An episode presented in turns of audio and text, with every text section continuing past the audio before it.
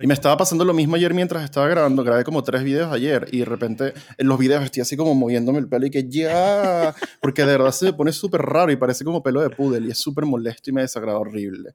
Te puedes rapar el coco y ya, pues.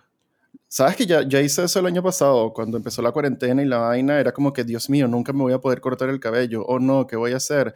Y agarré la máquina, tengo dos máquinas de afeitar porque puedo, supongo, y agarré y le dije a Pamela que pásame esta vaina, y, y me corté eso. Y la verdad es que tripié full, weón. Tripié full, bañarse súper más cómodo, más rápido, más conveniente. Obviamente es y que, que es el champú, supongo, pero igual te tienes que tratar esto como si fuera una extensión de tu cara, pues, o sea, no es que no te lavas aquí arriba, es que lo, No, pero de hecho no te, cara. puedes poner, no te puedes poner lo mismo que tienes en cara. O sea, las personas que se ponen, o sea, si Es se otra cosa, se sí. pasan la, Ujú. la afeitadora y todo, tienes que tratarte el, Sí. ese cuero cabelludo distinto. Sí, porque Pero- es mucho más delicado porque ha pasado toda su existencia tapado por esta cosa que está aquí arriba. Entonces es como si tuvieras una segunda nueva cara mucho más delicada.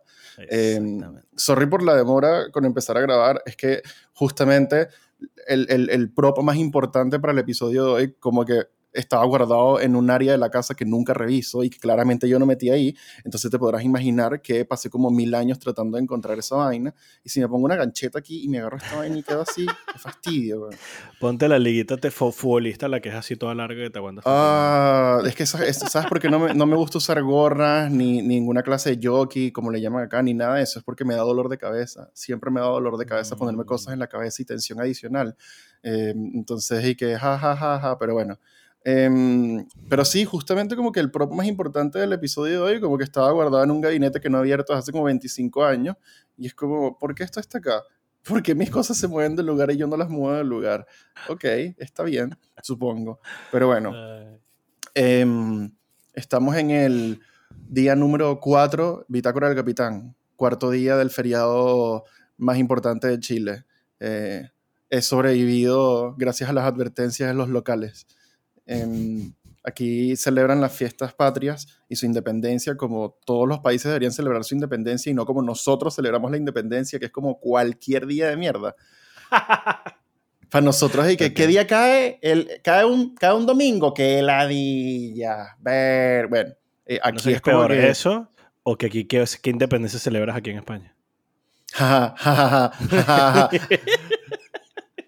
España, España celebra las independencias de los países que se independizaron de ella. ¿Y que, quién celebra hoy? Venezuela. Bien, feliz Venezuela, vamos, lo Lo lograste. felicito. Putos. Em, entonces lo celebran, huevón, así con una cadera de trapo, una cosa horrible, algo que solo he podido describir como el equivalente a la Navidad venezolana, porque para Venezuela es más importante la Navidad que su propia independencia. Entonces lo celebran con una cadera de trapo 3000 y tienen un trago como signature que se llama el terremoto y es una mezcla de un pocotón de cosas. Y el, el viernes, antes de irnos de- del trabajo, estábamos como en nuestro pequeño compartir con unos cuantos juguitos de piña y no sé qué. Y entonces me dijeron la siguiente advertencia. Si tú quieres celebrar el 18 y vas a tomar terremoto, tipo, si te tomas dos terremotos, perdiste los cuatro días. Así que tómate uno, dale con calma y después ves si vas por el otro. Porque es tan, tan, tan maldito el trago, porque es pipeño, que es un vino así como 3.000 o 8.000 maldita sea. Eh, le ponen granadina, obviamente para endulzar la desgracia. Le ponen algunos un chorrito de pisco, porque, ¿por qué no? Ya que tenemos pisco, ¿por qué no le vamos a echar eso? Y aparte le ponen helado de piña. Entonces tú te podrás imaginar eso y tú te empinas esa What? vaina así mientras te estás comiendo una parrilla, una asada, una es cosa. riquísimo. Es exquisito, No, Pero es pisco, mortal. odio el pisco. es no, yo lo tomo sin pisco. Yo Yo no tuve sé muchas malas experiencias echaron. con el pisco y digo, pisco, aléjate de mí, por favor. Pero bueno, em, antes, de, antes de, de- de continuar, ¿sabes qué vamos a hacer hoy, Ernesto? Em, No morir. o sea, no, no, ya Además- sobreviví, los, ya sobreviví los cuatro días del, del feriado, estoy bastante orgulloso de mí, de mí. Eh, no tan orgulloso de lo poco productivo que he sido, pero sinceramente necesitaba honestamente descansar y eso es lo que he hecho. Bueno, bien. Ernesto, ¿tú tienes el texto del disclaimer a la mano o te lo mando? ¿Quieres que yo lea el disclaimer? Sí, vas a leer el disclaimer hoy tú. Es feriado, es 18 de septiembre, 19, eh, es, un- es como un feriado, estoy flojo la verdad hoy y ya me va a tocar hablar mucho después porque tengo todos los props a mi alrededor que ustedes no pueden ver gracias al encuadre que he armado hoy. Lo puse en el chat Em, así que em, antes de empezar, primero que todo quiero darle a ustedes dos gracias por su tiempo. Eh, Ernesto sí venía como preavisado desde hace 400 días que íbamos a tener una jornada extensa de grabación em, y se los pospuse porque estaba siesteando. Y a Jorge le escribí que, hey, vente. Y Jorge en pijama y que, ¿qué? Entonces, bueno. Sí. Menos mal que no tomó terremoto entonces, porque si Sí. no... No, sí tomé. Pero no De hecho, mucho, tengo, pues, no dos, decir. tengo dos esperando en el, en el refri. O sea, pedí tres ayer por delivery porque por el pase de movilidad o sea, se me ha olvidado ponerme la cuarta Ah. vacuna. No pude ir a Parque O'Higgins. Entonces, Oh. nada, los tuve que pedir por delivery. Em, no sé qué pedías pedir. Podías pedir Earthquakes por delivery. Em, Sí, weón. bicho te agarra la que cabeza ya- y que creo toma, que ya que sé. tu terremoto. creo que ya sé qué voy a hacer hoy. Te paso los datos por, por de interno. Todo mal.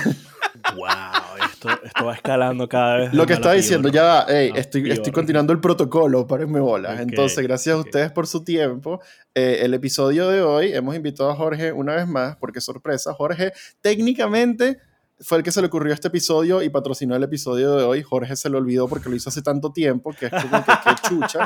Pero ya, ya, van, ya van a entender cuando llegue su momento, aunque sorpresa, esto, todas estas cosas en YouTube son spoileadas por el mismo YouTube porque hay que ponerle un título a esta vaina. Claro. Sin embargo, curiosamente, yo siempre digo como que si es la primera vez que vienes a ver esto, ¿por qué lo estás haciendo? Pero sabes que hace poco empezó a comentar alguien en YouTube en el episodio que sí número 2 del podcast, o sea que hay alguien nuevo que llegó al podcast y los estaba Oh. escuchando como en orden y empezó a comentar un poco videos, así que sí hay gente nueva llegando. Por cierto, también me tomo el- el- a los seis minutos de, de- de grabación, me tomo mi, mi hermoso tiempo para un shameless blog para decir, mucho bueno ir, ya sobrepasó los 6.000 seguidores, los 6.000 suscriptores en YouTube de manera completamente orgánica. Ustedes dirán, y qué verga, pero 6.000 es burda de poco. Sí, huevón, pero esta mierda es orgánica. Entonces, jódanse. Esta vaina son 6.000 personas que sin ninguna clase de influencia de publicidad pagada han llegado al canal y le han dado al botón de suscribirse. Sin embargo, hay un enorme porcentaje de personas que ven estos videos y escuchan esto que no se suscriben. Y yo debí haber dicho esto en los tres videos que grabé ayer y se me olvidó. Pero sería súper cool que pudieran darle el botón de suscribirse porque, ajá, Jorge, ¿qué? ¿Qué? Eh, 6.000 personas es más de la gente que fue al concierto de Slipknot en Venezuela. O sea, por, por si... Jorge, 6.000 per- 6.000 personas son 6.000 amigos más de los que ya yo tengo. ¿Por qué? Entonces, si es la, si es la Si primera esas vez que 6.000 personas le pides que te regalen un dólar, tendría 6.000 dólares. Imagínate. Hablaremos, hablaremos de, de asuntos monetarios más adelante. Si es la primera vez que estás escuchando esto, em, chucha, hay 21 episodios, 20 otros episodios del podcast que deberías escuchar, supongo, pero son como 80 horas de tu vida, así que bueno, no vengas a decir, oh, por Dios, empecé esto y envejecí cuando terminé. Tipo, ajá. Jorge, ¿tienes otra cosa que decir? Porque todavía tienes la manito levantada. No, pero aprovecho para decir... le- lee el chat. Oh, claro. Ay, le- lee el chat. Estoy leyendo el disclaimer. Eso es lo que estoy leyendo. Tengo miedo. El disclaimer que le mandé a Ernesto porque Ernesto lo iba a leer. Eh, No, bueno... Eso no importa, no le, pa- no le pares bola a eso. O sea, ah, sí, sí, sí, no te preocupes. tranquilo, problemas técnicos nulos, tranqui. Eh, y si no, eh, bueno, explotaste y vas a tener que doblar todo el episodio de nuevo tú solo en tu casa, pues suerte. Ok. Em, No, sí Entonces- se te ve el, el wavelength, no te preocupes. sí, yo veo el wavelength tuyo. Ujú. Em, bienvenido a Mucho Bueno Quiero el podcast. Él es Ernesto, él es Jorge, uno de nuestros Patreons. Vamos a hablar de eso ahora. Y si es la primera vez que estás acá, es importante que sepas algo antes de empezar. Y te lo va a comentar Ernesto porque a mí me da flojera. Qué fastidio. Disclaimer.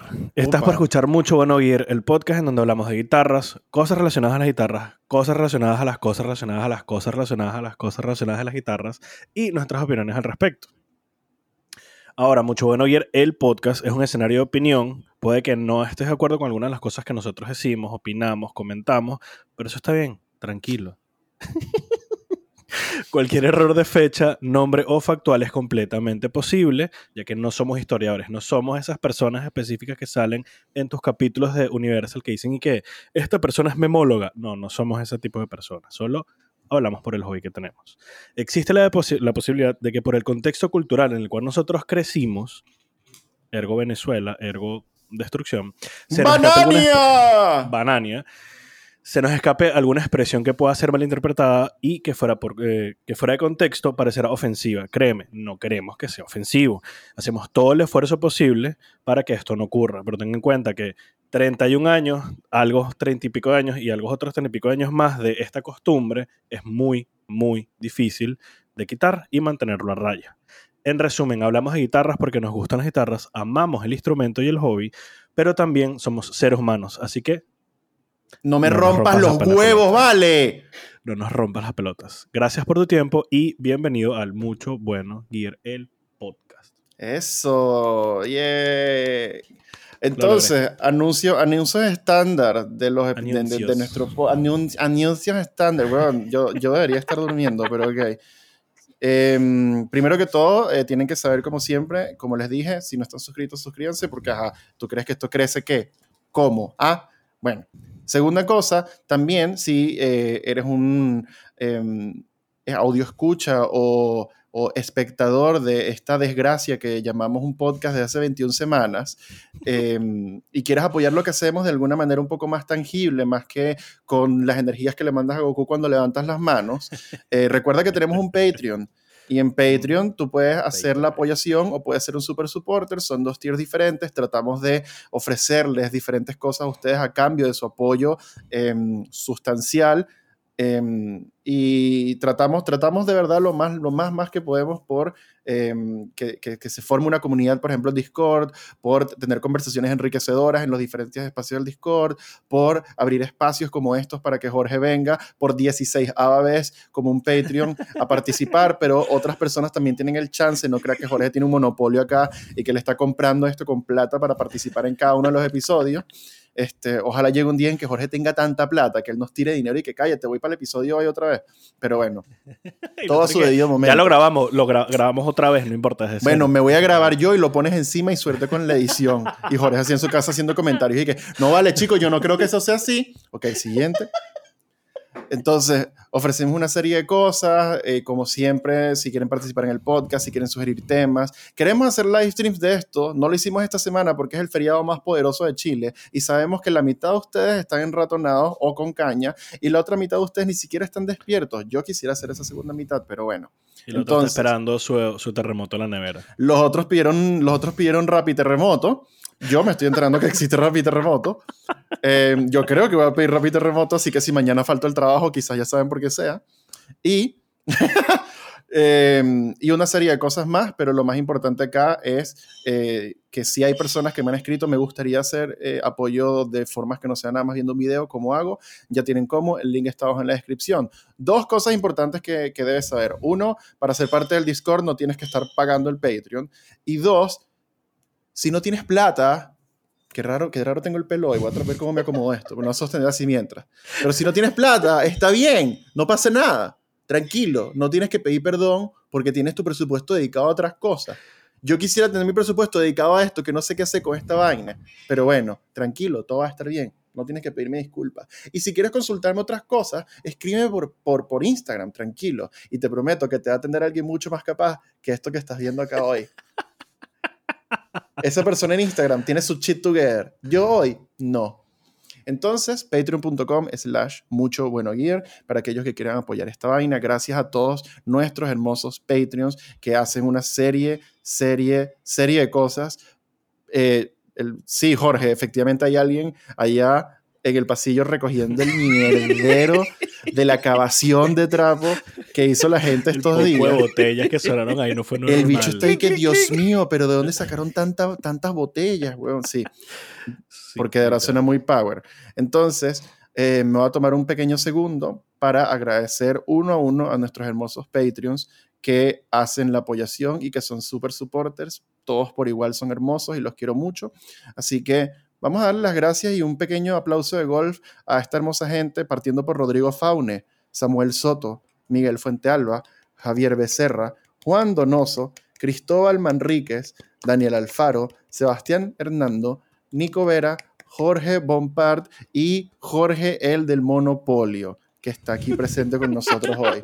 El Vamos a a ver a accionista. Jorge con el, el- el sombrero de copa, así que... El accionista de Mucho Bueno Gear. Este carajo compró acciones y nosotros no, no tenemos ni idea de cómo lo hizo, pero él es dueño del 15% de Mucho Bueno Gear aparentemente, porque nada, huevo, nada que no deja de aparecer en estos episodios. Pero bueno, casi se te cae ese café levantando ese Sí. meñique. Nada, huevo, nada. ¿Qué te iba a decir? Uno- Estás haciendo, estás haciendo la vaina del monóculo, ¿verdad? Sabes que el bicho de Monopolio no tiene un monóculo. Ajá. Tú sabes que si de verdad quisiéramos sí. Tú sabes que si verdad quisiéramos ponerte un monóculo, Ernesto en edición ya lo hizo antes de que tú lo hicieras y no te diste cuenta porque, uh, la magia del cine. Bueno, Claro. La magia del quería- cine, ¿ok? Y si esto Ajá. se llama cine, yo no sé ya Sí. qué estamos haciendo con la ¿Sabes que yo, vida. yo tengo, yo tengo una amiga que, que quiero muchísimo y es una caraja demasiado genio, que ella estudió cine y es una caraja que eh, es súper, súper buena onda y apoya como las cosas que yo hago y yo no quiero que lo haga porque me genera ansiedad y estrés horrible cada vez que una persona que estudió cine y que sabe lo que está haciendo y que es, huevón, que si videógrafa, es su productora de podcast, toda esa vaina, ve esta clase de mierdas y me dice, I am so proud of you. Y le digo, cállate la boca, no quiero tu condescendencia. Y me ve los videos y dice como, wow, te quedó súper cool este video. No, cállate, deja de ver mis vainas, por favor. Así que, Oriana, si llegas a ver algún día este episodio del podcast, por favor, deja de ver mis vainas, de verdad, qué estrés, qué horrible, lo odio. Deja de hacerlo. Y si ustedes son audiovisualistas, cineastas o saben mucho más de estas cosas que yo, dejen de ver mi contenido, porque de verdad me genera ansiedad. Por favor, de verdad no puedo con esto. Ahora todos dejan un comentario. Hola, soy cineasta y me gusta tu contenido. por Seis favor, mil háganlo. cineastas suscritos a Mucho Bueno. Y diré que, ah, verga, qué loco. Bueno, me suscribiré entonces. Y quedamos, quedamos solo con Jorge porque Jorge no se va a ir nunca. Exacto. Eh, bueno, a 16 minutos de habladera de pendejadas, yo le quiero preguntar a ustedes dos, nuestros participantes del, del episodio de hoy, ¿qué los tiene gaseados en estas hermosas fechas patrias, excepto para España, que no celebra la independencia de nada, porque ellos fueron los que trataron de conquistarnos y jodernos a todos? Trataron Yo te voy a responder con una pregunta. Sí, bueno. Ajá, Jorge, empiezas tú porque ajá, ya te pusiste creativo. ¿Ya tienes las baquetas? No, Jorge, van cuatro días de feriado. Tengo el mismo mono desde hace cuatro días, Jorge. ¿Tú crees que yo he comprado baquetas? No.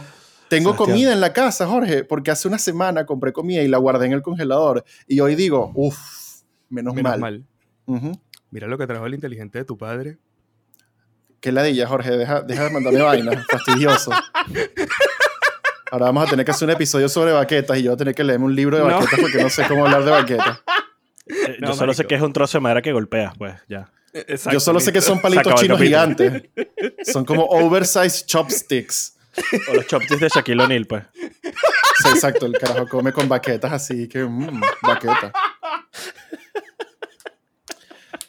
Voy a, voy, a, voy a saltar por encima de Jorge un segundo porque qué ladilla. Y, y Ernesto, ¿qué te tiene gaseado a ti hoy? Esta semana, lo que sea, no, no sé. Mira. Te compraste un rack, No, huevón. estúpido. Lo tengo desde hace como 5 o 6 años. Pero más lo te dignaste a poner el maldito rack. Sí, y sabes que lo puse y literalmente pasaron 30 segundos hasta que me acordé por qué no lo había tenido puesto. Porque te da miedo porque las guitarras giran sobre su propio eje y que se caigan y se peguen como mi Ibáñez Z. No, porque La puerta, la, la puerta. puerta. Ajá, exacto. ¡Pah! Claro, claro. Pasaron aproximadamente 30 segundos hasta que me llevé la puerta del- por la mitad, por Claro. toda la mitad de la puerta. Ahora solamente falta que descuelgues los boxers de la puerta y Que no estamos son todos boxers, listos. son shorts. Los uso para salir a la calle. El Discord piensa otra nudista. cosa. El Discord entonces- piensa otra cosa. En que estoy gaseado, entre comillas, es que, bueno, eh, donde tengo, tengo aquí al frente las dos guitarras, que creo que ustedes las han visto, no sé, y tengo dos pósters de One Piece, bajaré los pósters de One Piece, abriré huecos y pondré mínimo. Ah, por ahí puedo poner dos. Entonces puedo poner tres otras bases de guitarra para poner tres ahí. Mierda. Y vuelvo a guardar esta mierda y quedan todas guindadas en teoría. Yo no estoy seguro acerca de cómo me siento sobre los colgadores de pared en la casa. Creo que no me encantan honestamente. ¿Por qué? No sé, no sé si es porque trabajo en una tienda de música y estoy rodeado de instrumentos colgando en la pared, o de si porque me hace pensar que va a hacer que la casa se vea como un jarro café, o porque me genera estrés pensar en abrir huecos en paredes que no sé si van a poder soportarla, o simplemente esto porque soy un bueno. flojo y prefiero armar un Yo rack porque eres flojo.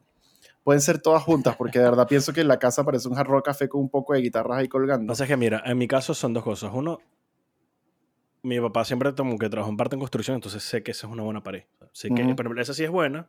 Esa, esa de aquí atrás es cartón, así ahí no puedo poner Ujú. un coño. Me hubiese Ujú. gustado poner mi televisor pegado a la pared, pero estoy seguro que me llevo la mitad de la pared y abro un hueco Claro. ahí para los vecinos. Pero eso por un lado. Por otro, como soy déficit de atención, déficit de- de- de- No puedes ser déficit de tiene. puedes tenerlo. eh, tienen una, un detalle, digámoslo así, que si las cosas que no ves, para ti como que mentalmente no existen. Entonces hay Sí, veces eso es correcto. que volteo y digo, ah, cierto que tengo esta guitarra, se me olvidan por completo. Entonces al tenerlas ahí, literalmente las veo. Y es como, Sí. ah, cierto que tengo esta guitarra. Eso es Esa es 100% otra cosa de por qué- cierto y por eso es que yo dejo todas mis cosas como de música en un lado donde las puedo ver, porque si guardo todo en sus fundas y sus cases, ¿tú sabes cuándo voy a tocar guitarra? No, nunca.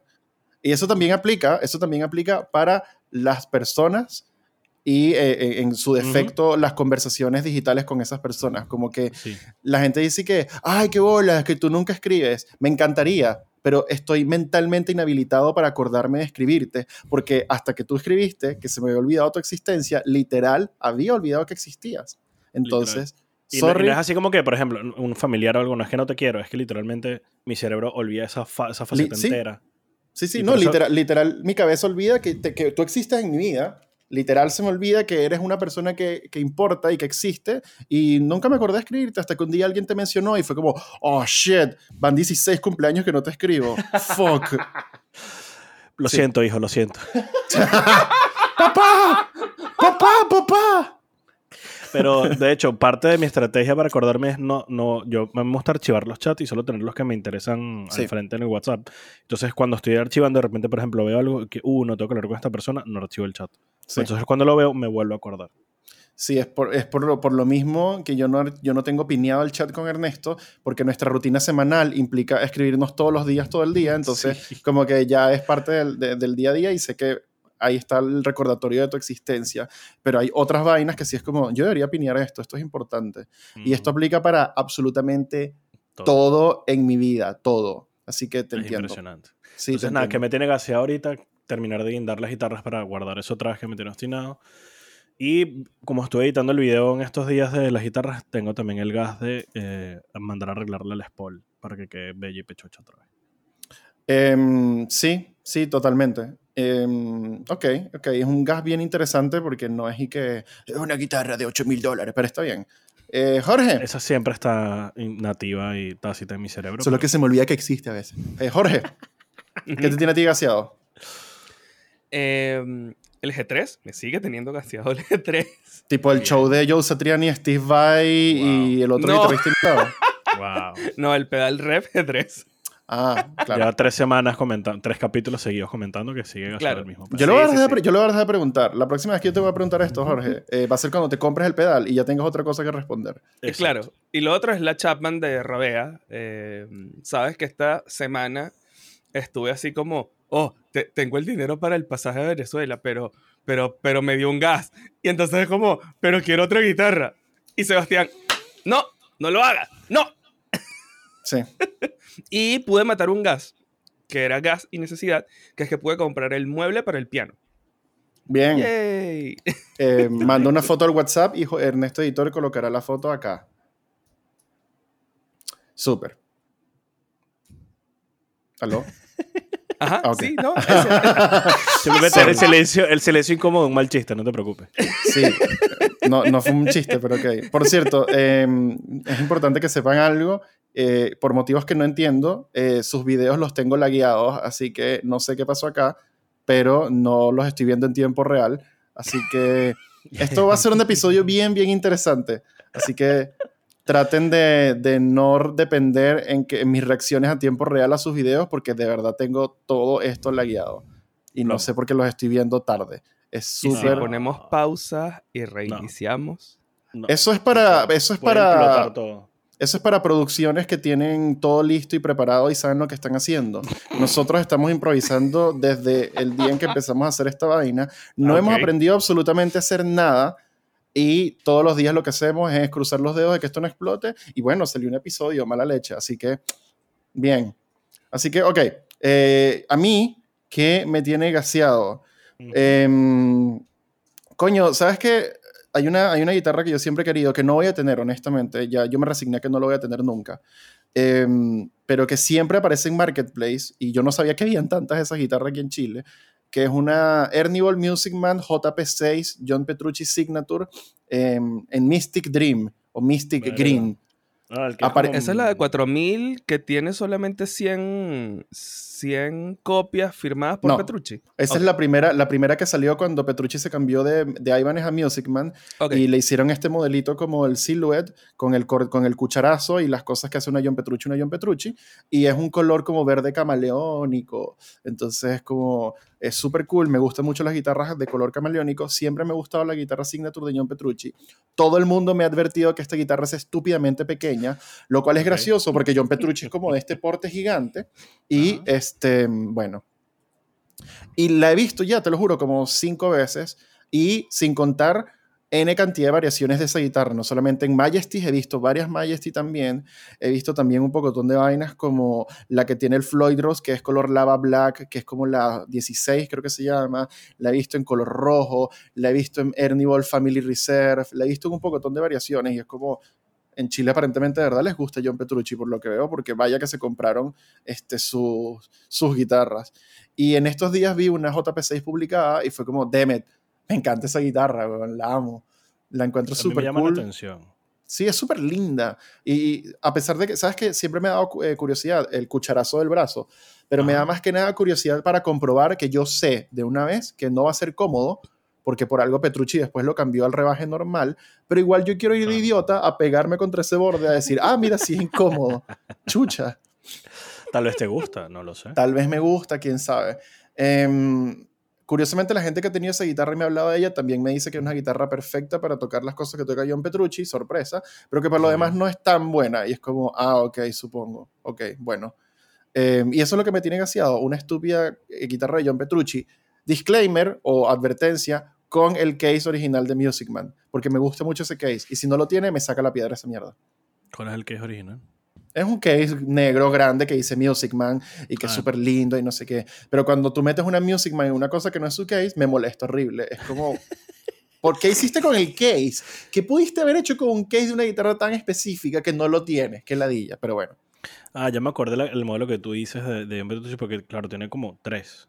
Y siempre Mil. me confundo. Tiene como 3000. O sea, no, modelo, color es un millón, pero modelo base tienes la Majesty, la JP15 y la que tú dices que es la, la 16.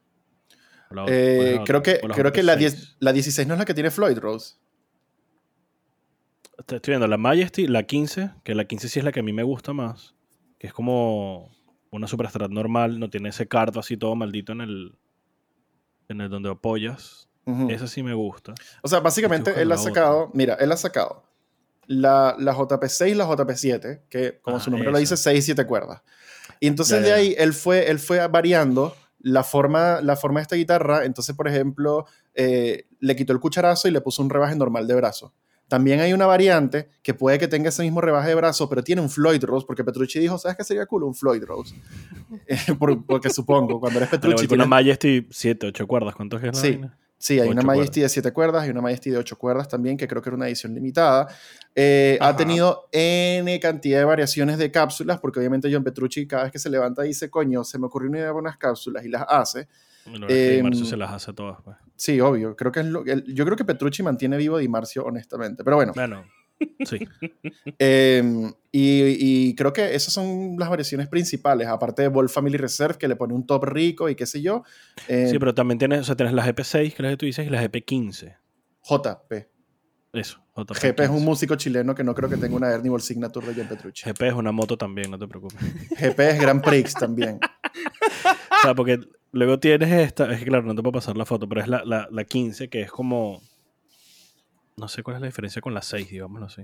Si te soy sincero. No Honestamente, base no lo ese. Mi recomendación más honesta es, yo dejé de intentarlo hace mucho tiempo, tú deja de intentarlo también, porque de verdad es way too much, ya, es mucho. ¿Ok? Pero eso es lo que me tiene gaseado. em, y, y- y- y con eso nos comimos 28 minutos, 29 minutos de este episodio del podcast. Mira, esta es la 15. Ernesto, te dije que lo dejes de intentar, esto no, va- no nos va a llevar a ningún lado. te lo juro. Y esta es la que tú dices. Mátenme. Copy image address. Esto es. Mátenme. Esta es la que tú dices. Esa es la que a mí me gusta. Sí. La 5. Aparte, la 15. ¿sabes qué me, ¿sabes qué me gusta mucho? Eh, la- el, el diseño del puente de Erniol, además. Sí. Como que esa parte de atrás donde, donde, para que, no sé, supongo que apoyes la mano o lo que sea, cómo está hecho como para el confort total de la palma, para cuando la vayas a apoyar y no, no te claves los tornillitos o cualquier otra parte redonda, Ujú. eh, punti- puntiaguda, perdón. Y que es un puente tipo lo que llaman semiflotante, supongo que realmente no es semiflotante, está flotando más que la mierda, le falta es levitar el puente. y me gusta también que cuando Petrucci hizo esta guitarra, le preguntaron, ¿qué quieres que haga la guitarra? Y él dijo, sí, y le clavó un piezo, y la guitarra hace todo. Sí, sí, Entonces- la guitarra es una monstruosidad que era Yo soy lo que te dices hace todo. Yo debo, ser, yo debo decir que yo soy cero fan de las guitarras que prometen hacer todo, pero la de John Petrucci tiene algo que digo como que "Mm, la quiero. Algún día supongo Mm. que tendré plata para comprar una JP6 usada. Pero bueno, De hecho, esta semana yo te dije, wow, ahora ya entiendo por qué la guitarra de Petrucci tiene un piezo. Porque, Porque, estoy comenzando a, a, a- a aprenderme Another Day, el intro, ujú. y, bueno, no. No, no es lo mismo hacerlo en, en clean a, a- a tener el piezo. O sea, no hay Claro. manera. No, No, hay sí. manera. no, imagínate en vivo, imagínate en vivo el carajo que tiene que tirar la guitarra y agarrar la otra. y como que no, pues. Claro, o sea, no es lo mismo como por ejemplo cuando ves a Metallica que tiene la guitarra, o sea, es la Ujú. acústica puesta y vas a, Ujú. o sea, tienes aquí una guindando y simplemente vas a hacer tu intro aquí y luego saltas para acá tranquilamente. Dream de repente hace saltos entre una y otra y simplemente pisa un botón y Sí. como tienes las dos salidas cambias de uno a otro y ya pues. Claro, que Sí. en algunos conciertos le han puesto la guitarra y sale el técnico de sonido, pero le, le quita, le- no, no voy a decir valor, pero le quita showmanship. Inmersión. No sé cómo decirlo. Exacto, sí, impresión, exacto. Entonces, creo que eso hace el, el trabajo. Chef Kiss. Hmm, interesante punto de vista. Em, vamos a, a no hacer en este episodio del podcast la guitarra de hoy porque, ajá, eh, lo vamos a hacer en un apartado después para que lo vean, porque si no, no lo van a ver en el canal, condenados.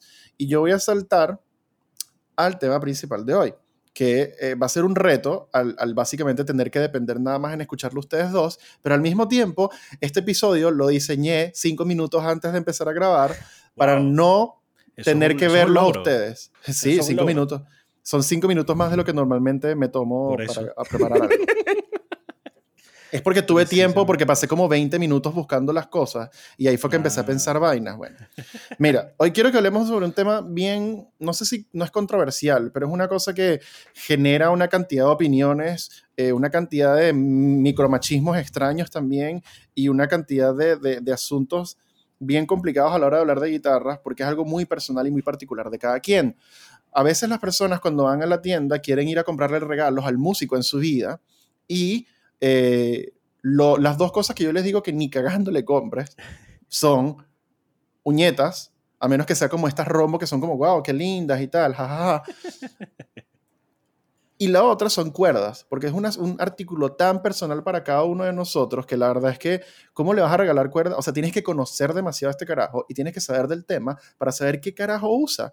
Porque, ajá, llegas a mi casa y me regalas unas cuerdas 12 Dadario de cobalto. Y yo digo, wow, no las voy a utilizar nunca, gracias, qué cool. Entonces, es un tema bien complicado y es muy personal.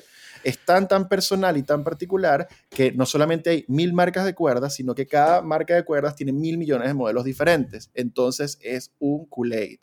Es un real Kool-Aid hacer esta vaina. Yo sé lo que estás pensando, Jorge, porque te estoy viendo con delay y ahorita creo que acabo de ver la parte donde tú dices, le regalé cuerdas a Sebastián y no las va a usar nunca.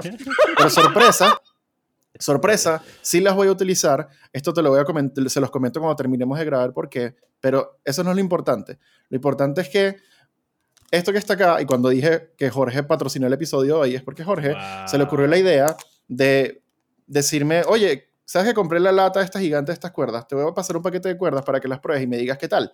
Y son las cuerdas Signature de Jane Hetfield. Hemos llegado a un punto Te vas a tan poner raya queso, pues, básicamente. Sí.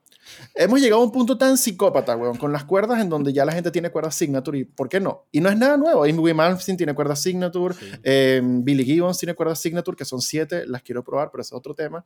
Eh, hay muchas, muchas cuerdas. eh, David Gilmour tiene cuerdas signature, hay un poquitón de cuerdas signature por ahí. Estas son las últimas que salieron, que yo conozco que salieron, que son las de James Hetfield, que son unas 1150 con el core más grueso. Y eso nos lleva entonces a hablar un poco acerca de materiales grosores, diferencias y por qué cada uno de nosotros utiliza las cuerdas que usamos, porque yo creo que entre nosotros tres somos bien diferentes en nuestros gustos de cuerda. Entonces, al mismo tiempo en que vamos a ir hablando de eso, yo voy a agarrar mi Arutine Custom T, que tiene unas cuerdas que creo que son unas 9, 40, y voy a estar montándole esto mientras vamos a estar hablando de estas cosas. Y les voy a explicar un poco por qué. Porque cuando hablamos de cuerdas, no solamente vamos a hablar de la cuerda y el material, sino de una serie de cosas que tú tienes que tomar en consideración a la hora de cambiar las cuerdas a tu guitarra. Y si, por ejemplo, vas a hacer la gigantesca estupidez de pasar de 9 a 11.50, ¿qué cosas tienes que tomar en cuenta cuando vayas a cambiar de un calibre tan grotesco o tan débil a otro tan grotesco a la hora de modificar tu guitarra? Porque si bien la cuerda puede ser quita y pon, el proceso y el cambio de tensión hace que no sea tan quita y pon como esperamos que sea. Entonces, yo voy a empezar este proceso preguntándole, por ejemplo, a Ernesto, ¿qué cuerdas te gusta utilizar a ti, por ejemplo? ¿Y por qué? O cómo, ¿sabes qué? Vamos a, cuéntame un poco acerca de cómo, cómo ha sido ese asunto de descubrir cuerdas, materiales y cómo llegaste a las que más te gustan hoy día, por ejemplo. ¿Y por qué te gustan tanto? Empezó como todo niño, llegas a la tienda, ves que el nivel es lo más bonito visualmente que hay y dices, dame eso porque sea bonito. De repente dices, ajá, pero tengo como 45 modelos distintos de lo que tú dices que sean bonitos. ¿Cuál quieres? No sé, el más bonito. Y tú, vale. Y terminas montándole unas 11 algo a lo que tenía algún 9. De repente tienes que comprar otro set porque se te partió la primera cuerda, como siempre pasa, y no sabes qué fue lo que compraste la primera vez. Y compras otro set totalmente distinto y entonces tu guitarra se va a la mierda, que ya me pasó con dos. Pero bueno, eh, empecé con el Renewal de esa manera y fui jugando. Y luego pasó mucho tiempo hasta que empecé a entender de lo que era el scale length, que de hecho fue hablando contigo porque tengo una idea. Eh, el scale length. Como usualmente pasa con todo. Marico, es que recuerdo que yo tenía mi guitarra. Yo, yo no sabía nada. Luego, incluso tuve banda y todo. Y yo simplemente no sabía qué ponerle. Y el otro día me dijo, Marico, yo lo monto unas 11 los Arnibol que empiezan por 11 algo, no sé, unos, unos X. No me acuerdo ahorita cómo se llaman. Las Power Slinky creo que son. No me acuerdo. Irrelevante, pero ok. Claro, yo le pongo estas porque como hacemos drops de sostenido, entonces se siente bien una Les Paul. Y yo, ok, le pongo eso. Y me acostumbré mucho tiempo a eso. Y después cuando le intenté montar el mismo set de cuerdas a la Telecaster cuando me llegó la primera vez, la tele negra que vieron en el capítulo anterior, le puse eso y la afiné. No me acuerdo en si fue en drop C sostenido o en estándar o en drop D, creo que fue, no me acuerdo. Y me estaba partiendo los dedos. Y le digo, Sebastián, ¿por qué coño me estoy partiendo los dedos? Y entonces me dijiste, esa es escala 25.5. Yo, ¿qué coño es esa escala 5.25.5? Y ahí fue toda esa parte de conocimiento y exploración de cuerdas. Claro, ahí mencionas algo bastante curioso que es importante tomar en cuenta y voy a hacer dos pequeñas pausas. Te voy a ir interrumpiendo a medida que vayan hablando porque acuérdate que tengo que hablar de esto también. La primera pausa que voy a hacer ahí es que acabas de hablar de una variable o de dos variables básicamente bien interesantes que se correlacionan. La primera tiene que ver con tensión, que tiene que ver con calibre también, y al mismo tiempo, sorpresa, eran tres, pero yo no sé contar, tiene que ver con escala. Vamos a ir primero con, la escala. La escala se refiere a la distancia que va a haber entre los dos puntos de apoyo de la cuerda en tu guitarra. Entiéndase el puente y la cejilla. Esa distancia puede tener una variedad de números bastante interesantes que no están eh, escritos en piedra, pero las más comunes tienden a ser 25 y medio, que se conoce como escala Fender, y 24.75, que se conoce como escala Gibson. ¿ok? Hay otras guitarras de escala más corta y otras guitarras de escala más larga. Búscalo en internet. ¿ok? Entonces, ¿En qué se diferencia poner unas cuerdas de un calibre en una escala versus otra? En que las cuerdas eh, que montes en una guitarra de calibre más corto van a necesitar una menor tensión para llegar a la afinación. ¿Qué significa todo lo que acabo de decir? Uno, calibre se refiere al grosor de las cuerdas. Tú puedes comprar cuerdas en una variedad infinita de calibres, desde 940, 1050 y no sé qué mierda, hasta 12, 8 mil millones. Por lo general, en términos coloquiales nos referimos a los calibres estándar con solamente el número inicial que se refiere al grosor de la primera cuerda. O sea, 9 va a significar que tu primera cuerda es un calibre 0.09, algo así, y vas a tener 10, 11 y 12. El último número del calibre se va a referir al grosor de la sexta cuerda y hacemos relaciones entre ellas porque hay personas que pueden preferir cuerdas sextas más gruesas o más delgadas dependiendo de cómo a ti te guste. Entonces, por eso esto se vuelve un tema tan, tan personal y extenso para hablar, porque No es lo mismo una cuerda 940 que una 942, que una 946, supongo, porque te va a cambiar todo eso. ¿Y en qué nos basamos para escogerlo? En tensión y en comodidad en la mano también, que vamos a hablar de eso ahora. Entonces, si tú tienes una escala, una guitarra Gibson y una guitarra Fender, y a las dos le montas 10, por ejemplo, la Gibson se va a sentir más suave que la Fender porque tiene una escala más corta. La norma, que no es una norma, es como un acuerdo al que hemos llegado, es que entre estas dos escalas la diferencia tiende a ser un calibre. Ergo, si tú montas unas 10 en una Gibson, se van a sentir como unas 9 en una Fender. Solo para que lo tomes en cuenta con sus variables aplicables. Ciertas condiciones aplican, promoción notificada en INDECU. Entonces, lo que yo iba a comentar de mi proceso es que yo, mientras tú hablas de eso, yo aflojé las cuerdas y las saqué de las clavijas.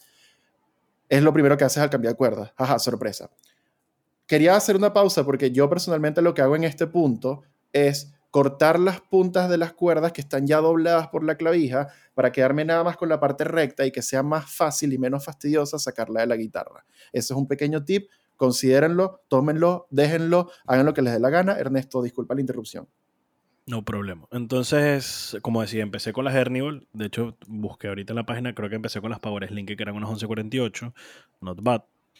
Este. Lo que decía Sebastián, o sea, vamos de la cuerda, la primera, de la más delgada, que es 11, la siguiente es la 14, la 18, 28, 38, 48. En fin, empecé con esto, empecé a inventar, luego te conocí, empezamos a hablar de otras cuerdas. Em, recuerdo que llegué a probar las de Adario normal, pero como ya estaba tan acostumbrado a las Hernibal que llevaba teniendo desde siempre, desde empecé a tocar guitarra, las de Dario no me gustaron por cuestión de feeling en las manos. ¿okay? Entonces seguí con Hernibal. Después entonces fue cuando más o menos por esa época empezaron a sacar nuevos eh, tipos de cuerdas. Mm, más o menos por esa época. Entonces teníamos las Hernibal que descubrí que eran las que utilizaba los guitarristas de Rise Against, que son unas... Em, ¿Cómo se llamaban? Las Titanium Coated, aquí están. Mm. Coated con Titanium Reinforced Technology. Entonces vi y dije, a mí me gusta Against, yo voy a probar las cuerdas de Against. No estuvieron mal, teoría aguantaban un poquito más de, ¿sabes? tenían más durabilidad, digámoslo así. Pero al final volví a las Hernibal. Después salieron las Cobalto que las estuvo patrocinando Petrucci y no me acuerdo una cantidad de artistas también, que tenían un output más alto, que tenían más aguante, que se sentían más booter, etc. Estas sí sentían mucha la diferencia al momento de, tocarlas con las manos. Em, efectivamente para mí eran como una sensación, eso, como de mantequilla que estarías en la mano izquierda de las cuerdas y me desagradó totalmente, no me gustó, de hecho más nunca las volví a usar creo que volvió a las Hernibal, más o menos por ahí, y poco después fue cuando salieron las de Adario en NYXL. Fueron muy famosas porque te decían que no se rompían, básicamente, o era estúpido el, nivel de tensión que necesitabas para que se rompieran. Em, creo que las en Excel el, punto de venta era que era básicamente una cuerda mejor en todo sentido. Eh, hablaban de que tenían más salida, de que tenían más brillo, duraban más tiempo, eran menos propensas a romperse. Era como, weón, la cuerda, pero mejor cuerda. Tus cuerdas son una mierda, esta cuerda es mejor. Y uno como que, ay, qué tanto. Curiosamente, yo las probé y fueron mis cuerdas favoritas durante muchísimo tiempo hasta que descubrí la panacea de la cuerda de, guitarra eléctrica para mí hoy día. Y ahí te interrumpo de nuevo porque mencionaste otra cosa bastante interesante. Mencionaste otra variable a tomar en consideración que tiene que ver con el material. Uno asume que la cuerda de guitarra eléctrica está hecha de sorpresa, cuerda de guitarra eléctrica. Huevón, no. Hay demasiados materiales. Esto es súper gracioso porque no puedo ver a Jorge riéndose, solamente lo escucho y me, da risa, weón. Es como si Pepe yo estuviese aquí en mi hombro, pero estuviera borracho. Es increíble. Entonces, Inicialmente tengo entendido, y me van a disculpar los, los expertos o los cuerdólogos, weón, eh, pero inicialmente tengo entendido que las, las primeras cuerdas estaban hechas de una, eh, o, constituidos, si no en su totalidad, mayoritariamente de níquel, que son, por ejemplo, las cuerdas que vende Gibson, eh, Pure Vintage, todas esas cosas, cuerdas así como muy, muy vintage, son de níquel, porque níquel tengo entendido que es un material que es un poco más suave, es bastante maleable y eso da un tono un poquito más oscurito. Sorpresa, el material va a afectar el tono resultante de la cuerda, vamos a hablar de eso más adelante.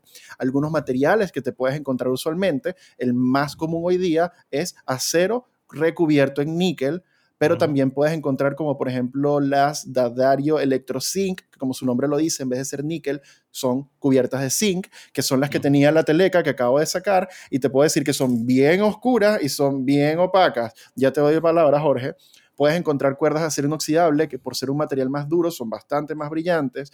Puedes encontrar una serie de cosas como cobalto también o aleaciones bien locotas. Puedes encontrar también. Puedes encontrar cuerdas de cromo también. Puedes encontrar un montón de cosas y lo que va a afectar es el sonido, pero no necesariamente es más brillante es mejor o más oscuro es mejor porque tienes que considerar que algunos de estos materiales son más duraderos que otros también. Entonces, tienes que ir probando, es la conclusión de todo este episodio. Jorge. Eh, sí, eh, trivia, eh, todo este tema también de mi investigación de la guitarra, que compré la guitarra acústica y, todo. dos cosas, aprovechando que estamos hablando de materiales. Uno, em, según mi investigación, puedo estar equivocado, las primeras cuerdas de guitarra, pero así violentamente, así la guitarra clásica, se hacían de eh, intestinos. De hecho, todavía hay algunas pequeñas fábricas que venden esas ah, cuerdas así En instrumentos acústicos. artesanales, sí. Y em, siguiendo con el tema de las cuerdas, los trastes, como los conocemos hoy en día, son la evolución de ponerle en el mástil cuerdas o intestinos para saber dónde ibas a eh, ejecutar porque al principio la guitarra era más o menos como un violín y fue como, no, weón, o sea, aprendernos todo este tema así como un violín, no. Y, nada, entonces le pusieron estas cuerdas para saber dónde, dónde ibas a, a, ponerle atención para que sonaran las notas como las conocemos hoy y los trastes como los conocemos hoy en día. Dijeron, ya, pero ¿qué tal si le ponemos, no sé, un pedazo de fierro, por ejemplo? Eh, Uno le dice, uno le dice a Jorge que Jorge, vamos a hacer un episodio de cuerdas, investiga un poquito a ver si tienes alguna duda y Jorge se va a la prehistoria, coño de la madre. Sí, pero lo que él dice es eso, o sea, son esos instrumentos que sobre todo vemos nosotros a, día de hoy en, en, juegos o series ya más medievales como el laúd, eh, ese tipo de, citar, etcétera, ahí es donde vendría lo que dice él, eh, de que eran intestinos de animales. Antes de continuar, eh, sobre el proceso de cambiar cuerdas, yo ya quité las cuerdas y como viste, utilicé mi arma secreta, que es una brochita de maquillaje, cómprense una, róbensela a su mujer, no me importa, para quitar el polvito y esas cosas sin rayar el acabado. En este momento... se le perdió y ya. En este momento, yo aprovecho para limpiar un poco la guitarra, especialmente el diapasón, que no puedes limpiarlo cuando las cuerdas están puestas porque es un culo, y también áreas complicadas de llegar, como aquí debajo de las cuerdas, el puente y esas cosas. Antes de colocar las cuerdas, y lo que voy a utilizar son dos cosas. Uno, yo utilizo esta vaina, no tienen que seguir mi consejo, pero yo utilizo Quick Wax de Megayars para sacarle brillo a la guitarra porque me parece que funciona la zorra con acabados de nitro y de poli. Pero lo más importante que quiero mencionar es esto que está acá. Y esto lo vamos a hablar quizá más adelante. A ver, aquí se ve un poco mejor. Esto que está acá es el Friction Remover de Dadario Planet Waves, el Lubrikit, porque claro, esto es justamente lo que yo quiero pedir en voz alta cuando vaya a una tienda de música. Y el Lubrikit básicamente es una especie de jeringa con grasa y tiene unos aplicadores y la idea es colocarlo en los puntos de apoyo, de nuevo, donde va la cuerda. ¿Qué reduces con eso? El peor enemigo de la estabilidad de tu afinación y de la vida de tus cuerdas, que es la fricción. Lo hemos hablado mil veces, lo voy a mencionar una vez más. Nah, huevona, pero yo saco el lubrikit y Jorge saca una vaina y que no joda, huevón. La caja de herramientas. Has estado, hablando y el carajo estaba mostrando todo. Y mientras sí, acuérdate, acuérdate que yo lo veo como con tres Este es el mío. Y, Jorge, y este es el mío. Sí, uno llega así que, ajá, esto es suficiente. Y llega Jorge con su macana gigante y que, coño. Pero bueno, lo que yo estaba diciendo antes de que Jorge decidiera mostrar toda su vaina gigante, supongo. Su virilidad, ajá. Su, sí, su machosidad. Eh, aquí nadie está midiendo esas cosas, Jorge, pero bueno, ya entendimos. es que aproveches el cambio de cuerda para limpiar tu instrumento y aproveches cada cambio de cuerda para lubricar los puntos de apoyo. Cuando la cuerda tiene fricción con cualquier punto de apoyo, por ejemplo la cejilla, la estabilidad de afinación va a ser paupérrima y vas a decir, oh no, las clavijas no afijan. No son las clavijas, lo hemos dicho mil veces en este canal. Es la cejilla, coño.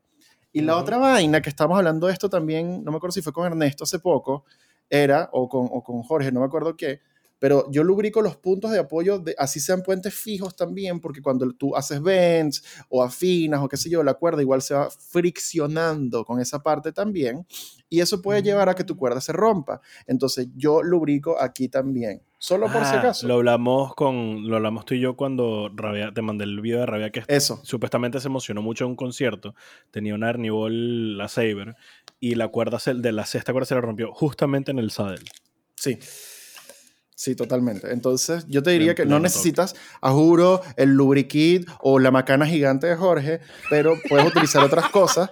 Yo en mis inicios utilizaba vaselina y puedo decir que me funcionaba bien, pero hay gente que no la recomienda, al igual que después utilizaba aceite 3 en 1 colocado con un Q-tip, pero hay gente que no lo recomienda también. Honestamente, usa lo que tengas en la mano que funcione, que ojalá no se coma la cuerda como el WD-40, que sí sé que no es una buena idea utilizar. Y no le pongan aceite de oliva, por favor.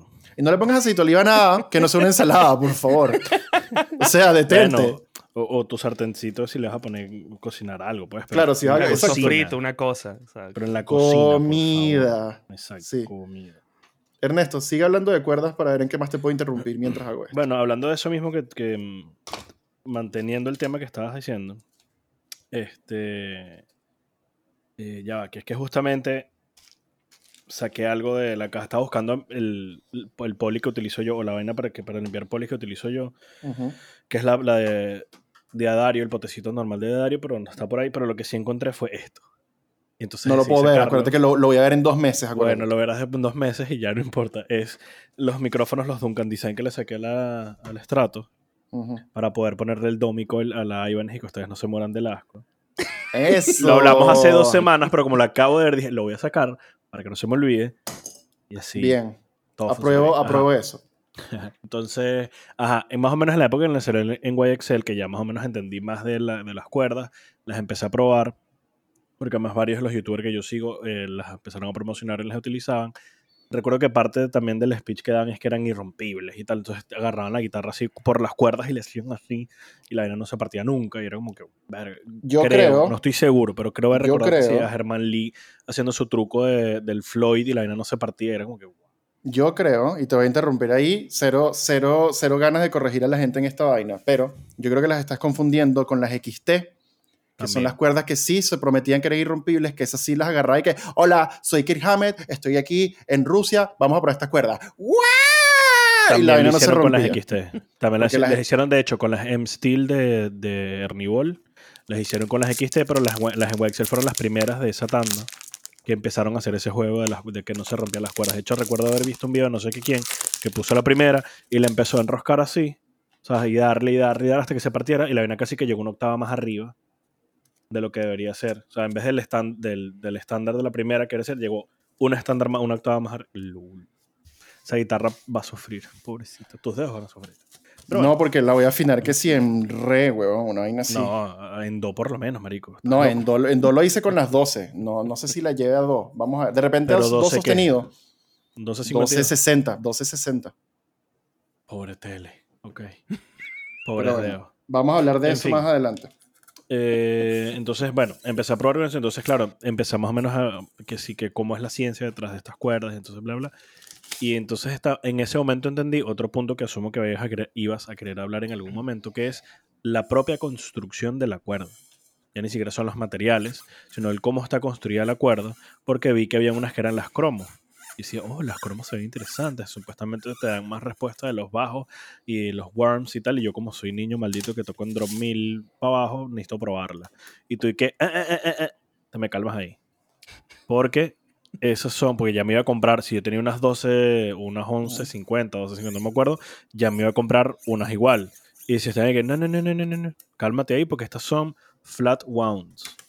Exactamente. Y tú le llegas a poner esa vaina y vas a partir la guitarra en ocho pedazos. Y yo, ¿what? Entonces, Sí, busqué- efectivamente. Em, te interrumpo ahí, perdón. Dale. Pero eh, justamente lo que dice Ernesto es completamente cierto. Hay varios métodos de construcción de guitarra donde los más populares tienden a ser eh, round wound y, flat wound, que como su nombre lo dice en inglés, unas son cuyo... eh, a ver, vamos a empezar por algo. La sexta quinta y cuarta cuerda son cuerdas que se llaman entorchadas. ¿Qué significa eso? Que la cuerda está compuesta de un núcleo de un material, usualmente acero, supongo, y luego hay una especie de cuerda bebé que le está dando millones de vueltas a esa cuerda y por eso cuando tú le pasas el dedo sientes un... ¿Ok? Entonces, sexta, quinta y cuarta cuerda usualmente son entorchadas. Algunos sets de cuerda, como más yaceros quizás, tienden inclusive a tener la tercera cuerda entorchada, porque, ¿por qué no? Y tienes entonces el entorchado puede ser hecho con la cuerda tipo redonda, que es round wound, o puede ser hecho con la cuerda plana, que te va a quedar una cuerda como súper lisa. Algunas personas le llaman a estas cuerdas cuerdas para grabar, porque como no escuchas el wick, wick, cuando pasas la mano izquierda por las cuerdas, son bastante interesantes grabar con ellas, supongo. Y se utilizan un poco para esos asuntos también. Son cuerdas que por lo general tienden a sentirse un poco como si estuvieran hechas de goma, es súper loco, y al mismo tiempo tienen una tensión mucho más maldita sea, porque vienen además en grosores que sí, 12. Entonces, ajá. Y de verdad la tensión que necesita una flat para llegar a pitch es mucho más alta y por eso en su momento le dije a Ernesto, no compres una hueá con flat wounds porque el mástil se te va a poner huevón como una empanada, ¿ok? Literal. Otra pausa para hablar de, de qué estoy haciendo ahora. Yo personalmente lo que hago es que coloco las seis cuerdas primero por los hoyitos y después las voy colocando en el diapasón. Otra cosa que te diría que es bueno que eh, consideres es saca la cuerda de la bolsita y ten cuidado cuando la vayas a desenvolver porque puede que salte y te saque un ojo. Por favor, no pierdas un ojo cambiando cuerdas. Yo lo hago como bien lejito, que ella haga su, su floppiness todo loco y después me encargo en ponerlo, ¿ok? Siempre con cuidado y por favor identifica cuál es la sexta, la quinta, la cuarta, la tercera, la segunda y la primera, porque a veces puede que uno coloque la tercera en la segunda o cambie cosas de lugar. Así que trata de ser lo más metódico posible. Otra cosa que te recomiendo tener son pañitos de microfibra. No tienes que comprar un pañito de microfibra juro de una marca de guitarra, puede ser un pañito de microfibra del súper o de la bomba de gasolina, lo que sea, pero ojalá un pañito de un material rico que no raye tu instrumento para que lo limpies y no le hagas esos micro scratches fastidiosísimos que uno siempre lo hace cuando la limpia, que sí con su franela. Puedes continuar, Ernesto. Su franela. Entonces, bueno, ahí les envié los tres links. Sorry, ya va. Eh, justo por lo que dijo Sebas, a mí eh, en este primer cambio de cuerdas me salvó que tengo lentes, así que párenle bola a lo que dice Seba. me saltó una ah. cuerda bastante cerca. No recuerdo si de verdad le pegó al lente, pero dije, menos mal que tengo lentes. Así que en serio, o sea, no, no lo vean. No, no crean que joda lo que dice Seba, o sea, es muy en serio. Tengan cuidado. tenía ese trauma, pues, pero gracias por generármelo. Pero tú tienes lentes, así que fino, pues. Bueno, es verdad. Me Mierda. Jorge cambiando cuerdas con lentes de seguridad, un casco, un traje hazmat, weón, y que no. Bueno, ah, ahí les envié por el chat tres imágenes que son las que pone de, Adario de cómo se ve visualmente la diferencia entre em, el round wound, que es la normal, el half round construction y el flat wound. Y, Amo estos renders, güey. Sí, están muy bien hechos porque más lo, notas demasiado la, la, diferencia tal cual, pues. Entonces, están súper. Ya las agregaré aquí abajo, obviamente, en, el, en la edición. Em, entonces, bueno, fui a probar las round, porque, las half, perdón, las flat ones, porque en teoría eran más oscuras. Eran lo que dice el todas suavecitas, así. Entonces no, no escucha el cuando mueves la mano. Tom Morelos estaría muy molesto, pero bueno, eso es un pedo aparte. Ajá, dale. Esa es mi mejor impresión de Tom Morello. Claro, excelente. Y entonces, bueno, recuerdo que al final se las pusimos, la afiné súper bajo, porque lo que hablábamos de la trifecta de tensión, que sería básicamente la afinación que le estás dando, la escala, el grosor de la cuerda. Entonces, bueno, lo, afiné más abajo. Y creo que duraron tres días mi, mi guitarra porque no me gustó que fuese tan liso. Sí. Eh, era un sonido muy distinto. Y, y no sé, se me hizo muy raro. Me acostumbré ya o sea, si tú empiezas toda la vida con las round normal y tienen ese grip, y además si le pones cuerdas más gruesas, tienes un, vas a sentir aún más el grip porque, ¿sabes? Son mucho más gruesas la, la cuerda que le da vuelticas al centro, entonces, bueno. Y ya después ahí entonces básicamente me casé con las en Excel, las 1156, siento que es como el, el, grosor perfecto para mí, para sobre todo, por ejemplo, la Strat en drop C sostenido es, me enamoró, o sea, es como que la tensión perfecta para las tonterías que toco en las afinaciones de toco. Ya luego ahí, este, Ah, faltan las Flatum, dale, ya te lo envío. Eh, esto. Ahí está. Deberían ser esos. Y nada, entonces mm, ya luego lo que hice fue empezar a jugar con eh, si quiero una afinación un poquito más baja o más alta, o si estoy en la Les Paul, que es la escala más corta.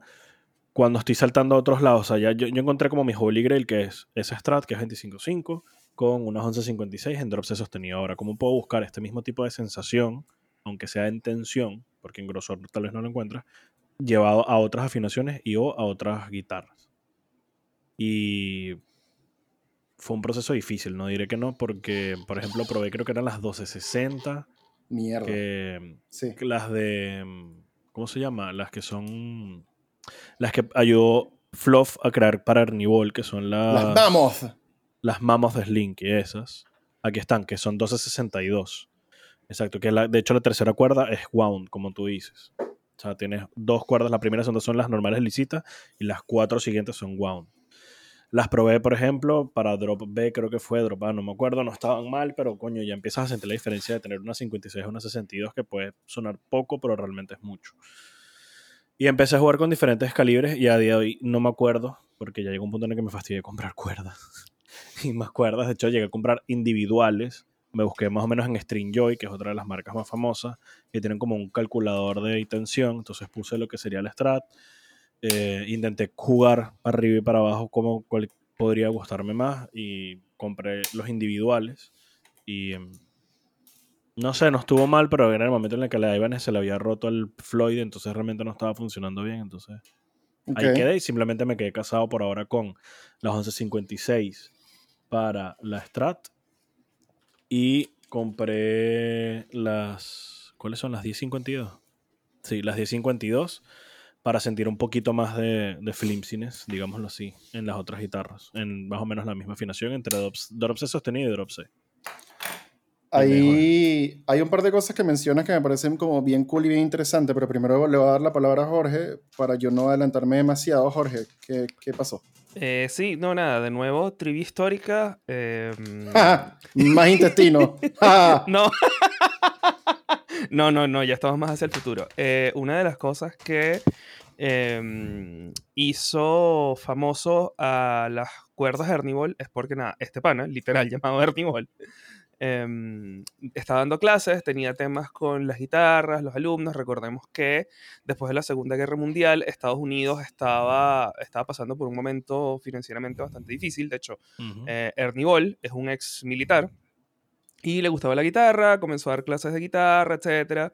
Y él se llegó a donde Fender le dijo, mira, yo tengo esta idea para estas cuerdas y además tengo esta idea de venderlas individuales. Y Fender le dijo, no, no estamos interesados, hasta que finalmente consiguió un capital de no sé de dónde, no recuerdo, y dijo, mira, ¿sabes qué? Voy a montar yo mis propias cuerdas y mi tienda. Con juego de azar y no sé qué vaina. y mujer sí, tal cual, tal cual. Y nada, por allá por California, este, fue eso, y una de las cosas por las cuales este, se hizo famoso es porque no solamente te vendía los juegos de guitarra como los conocemos hoy en día, que desde siempre se habían vendido así, sino que vendía las individuales. Entonces, claro, esto era mm. muy, muy, muy genial para músicos de calle, músicos que de verdad tuviesen, la estuviesen pasando mal y especialmente estudiantes. Entonces, eh, eso, trivia histórica hablando de guitarras, de cuerdas individuales. Y por eso es que invitamos a Jorge, porque ninguno de nosotros investigó esa verga. Arrechísimo. Arrechísimo. Eh, gracias, Jorge. Em, a, ver, antes de seguir hablando del proceso acá, em, tú comentaste ahí un par de cosas también. Por ejemplo, una de las preguntas más habituales que yo recibo allá en Tarará, cuando hablo acerca de que Stringers son las mejores cuerdas de todo el universo y lo demás es cualquier verga, me dicen como que ya, ¿y que tienen de fino? Y es súper peludo explicar porque es algo que tiene que ver más con sensaciones de la mano, que no puedes explicar con palabras, porque es súper raro explicar por qué una cuerda se siente mejor que otra. Eh, tiene que ver con sonido, que también no necesariamente es la cosa más fácil de explicar en palabras también.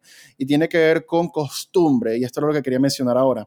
Eh, muchas veces cuando estamos jugando a, a cuáles son mis cuerdas favoritas, también tiene que ver un poco con disponibilidad obviamente presupuesto y obviamente lo que tú estás acostumbrado a ver, escuchar y, todo el rollo. Y esa es una de las técnicas, creo yo, más fuertes también que tiene Ernibol. No solamente que está disponible, huevón, en el kiosco de la esquina, sino que todos tus artistas favoritos utilizan Ernibol y te lo recuerdan en el paquetito atrás, huevón. Y Ernibol tiene a todo el mundo en el paquetito de cuerdas. Y yo me acuerdo que yo veía como que, ah, huevón, mira, Billy Joe Armstrong, a mí me gusta mucho Green Toda la lista de artistas que tiene esta. Billy Joe Armstrong utiliza Ernibol, yo voy a utilizar Ernibol también bien, ni que yo fuera un pobre. Y entonces Eric Clapton, Jimmy Page, Paul McCartney, Keith Richards. No tienes que leerla toda, es infinita, no la leas. es que además te ponen obviamente nombres demasiado llamativos. Sí, entonces, claro, el asunto de los artistas también es algo muy bien interesante que hacer Nibol y sus marcas asociadas, que sí, bueno, eh, Dunlop y MXR hacen lo mismo también. Eh, pero también, como te decía, presupuesto y disponibilidad son las cuerdas más populares y son una de las cuerdas quizás como más accesibles, entre comillas, eh, y vamos a hablar de eso más adelante. Eh, y por eso uno se acostumbra, como tú dijiste, ¿sabes? Fui a comprar cuerdas a la tienda y que voy a comprar Erniol, supongo, porque están ahí. Y bueno, fuck it, me acostumbré toda mi vida a usar Erniol. Y ya llega después un momento en el viaje, como le llamo yo, de todo guitarrista, donde uno empieza a experimentar otras cosas un poco más, si te animas, y puede que encuentres algo súper cool, como Stringer, que es lo mejor de todo el universo. Jorge, ¿qué ibas a decir? Eh, sí, que eh, y Dario son tan, tan populares que otra trivia es que resulta un negocio eh, crear y vender em, fake strings, cuerdas, cuerdas eh, de mentira. Piratas, exacto. Sí, sí, sí. ¿What? sí, no, eso, es en serio. Yo, yo, no, yo no, no le he prestado tanta atención a esto, pero bueno, resulta que ya es una cosa que es como cautionary tale, o, mejor dicho, tengan mucho cuidado en dónde y a quién le compran sus cuerdas. Yo personalmente no le compro cuerdas a nada que no sea o una tienda grande o una fuente ultra confiable, porque hay demasiadas cuerdas Hernibol fake, demasiadas, absolutamente demasiadas cuerdas Hernibol fake, weón, y es súper loco porque casi no puedes notar la diferencia. Creo que una vez una, cuenta de Instagram de algo local montó y que cuál es la original y cuál es la fake. Y yo dije, creo que la original es la que tiene el paquetito foil. Y fue la única diferencia que encontré. Todo lo demás era exactamente igual. Entonces, nos adelantamos un poco a tengan cuidado cuando compren cuerdas Ernie Dario porque hay muchas reproducciones falsas por ahí, ah, que no tiene nada que ver con el tema, pero sorpresa, también pasa, weón. Y esto yo no sé cómo, cómo coño hace uno ahí con las cápsulas Seymour Duncan también y las Dimarcio. Y por ejemplo, Dimarcio es un poco más difícil quizás, tal vez, porque algunas tienen atrás el estampado del metal y todo el rollo, pero Seymour Duncan casi que lo que tiene es un sticker atrás y arriba dice Seymour Duncan. Entonces te podrás imaginar para la eh, industria counterfeit lo fácil que es hacer una Seymour Duncan de mentira. Claro. Es súper loco. Entonces, eh, eso, eso es un súper buen tema, por cierto, para otro episodio, hablar de cosas counterfeit. Pero eh, cuidado cuando compren cuerdas. Entonces, sí, lo que te iba a decir antes de, y gracias Jorge de nuevo, porque es súper interesante eso también, es que muchas veces hablar de cuerdas para, hay, hay, como dos tipos de personas. La persona que dice como que, huevo, mi cuerda favorita es la 11.557 y uno dice como no es 56, no, yo la compro 57 específico y está el carajo que dice yo le monto cualquier mierda que haya por ahí, ¿no? Claro. Y eso está bien, o sea, yo creo que uno ha pasado por todas esas etapas también y uno eh, es parte del viaje.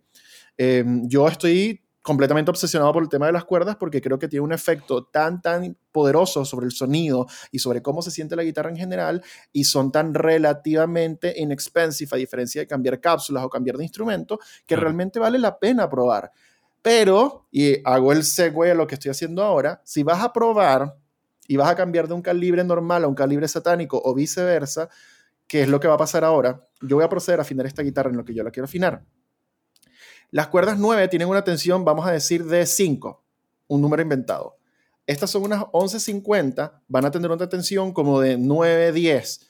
¿Qué va a pasar ahí? Que el mástil se va a curvar hacia acá porque las cuerdas están alando más duro el clavijero hacia el cuerpo, se va a curvar y yo voy a tener que ajustar el alma. Entonces aprovecho una vez de decir, sería bueno que tuvieras o la cartuchera de herramientas pene gigante que tiene Jorge.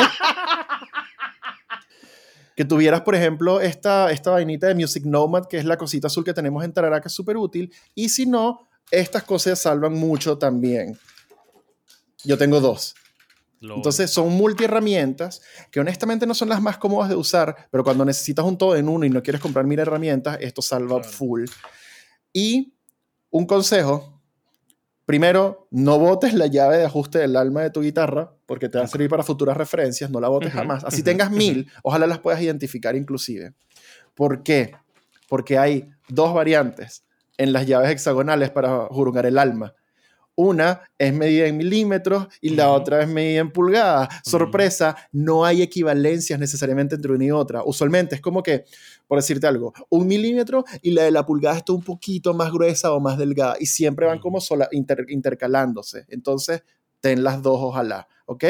Como Jorge está mostrando que yo estoy viendo 10 minutos tarde, él tiene sus cositas de la Chapman todavía.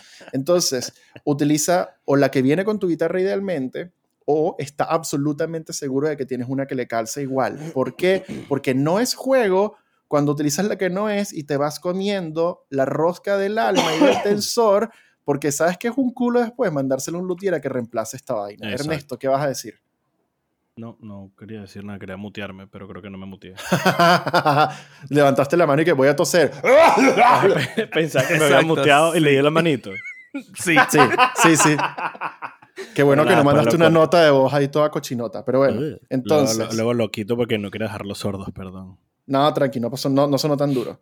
Entonces, las multiherramientas salvan full, pero asegúrate de que las medidas calzan con tu instrumento. Mm. Otra regla rápida es que si vas a cambiar cuerdas y vas a ajustar la tensión, lo que yo siempre hago es que si lo estás viendo de frente, el tensor, recuerda lo siguiente, righty tighty, lefty loosey. ¿Qué significa eso? Que si ajustas hacia tu derecha, en sentido de las agujas del reloj, estás apretando el tensor, o sea, enderezando el mástil, dándole más tensión, valga la redundancia, al tensor.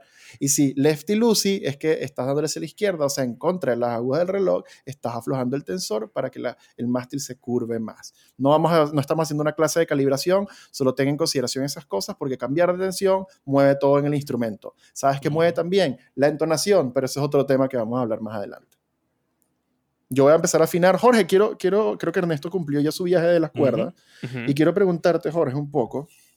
eh, es súper interesante que estés acá para este episodio, no solo porque lo patrocinaste tú técnicamente, sino porque además tú estás técnicamente, como quien diría, iniciándote en este rollo. Exacto. Entonces, me da curiosidad cómo ha sido tu, tu pasar por las cuerdas hasta ahora, porque tú eres un, un baterista consagrado o tienes más expertise en, el en la, la batería, y de repente llegaste a esta vaina y ahora resulta que las cuerdas son cada una diferente y son todos uno, ay, mi cuerda, me, me, me, me, me". Cuéntame un poco cómo ha sido tu experiencia ahí.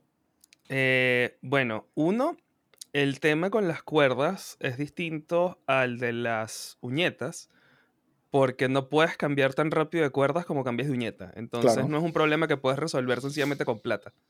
Ujú. Em, entonces, bueno, por allí, eh, eso es un viaje, como, como bien lo mencionaste. Entonces, claro, el viaje de las uñetas, em, entre comillas, me lo ahorré comprando un montón y diciendo, ya, ok, eh, de hecho, de las cosas más divertidas, sé que estamos hablando de, de- de cuerdas, pero ya, dado que estamos hablando de un poco de mi viaje, dado que no tengo mucha Ujú. experiencia con cuerdas, Tranqui, tranqui. Em, de las primeras uñetas que compré fueron el Variety Pack de Petrucci y la de Jim Root. Resulta que mi favorita es la de Jim Root, la White Fang y eh, por, por consecuencia la del pana este de Meshuga. Pero bueno, e- el punto está en que em, de las cosas que me he dado cuenta es que no es un, no es un problema que puedes resolver sencillamente con dinero. O sea, tiene que, tienes que dedicarle tiempo, sí o sí.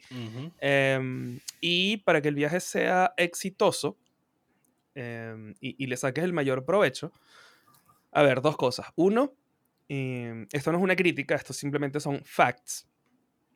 Uno, estando acá en eh, Chile, estamos hablando de que, a diferencia, por ejemplo, estar en Venezuela, más específicamente Caracas, los cambios de clima son muy heavy metal.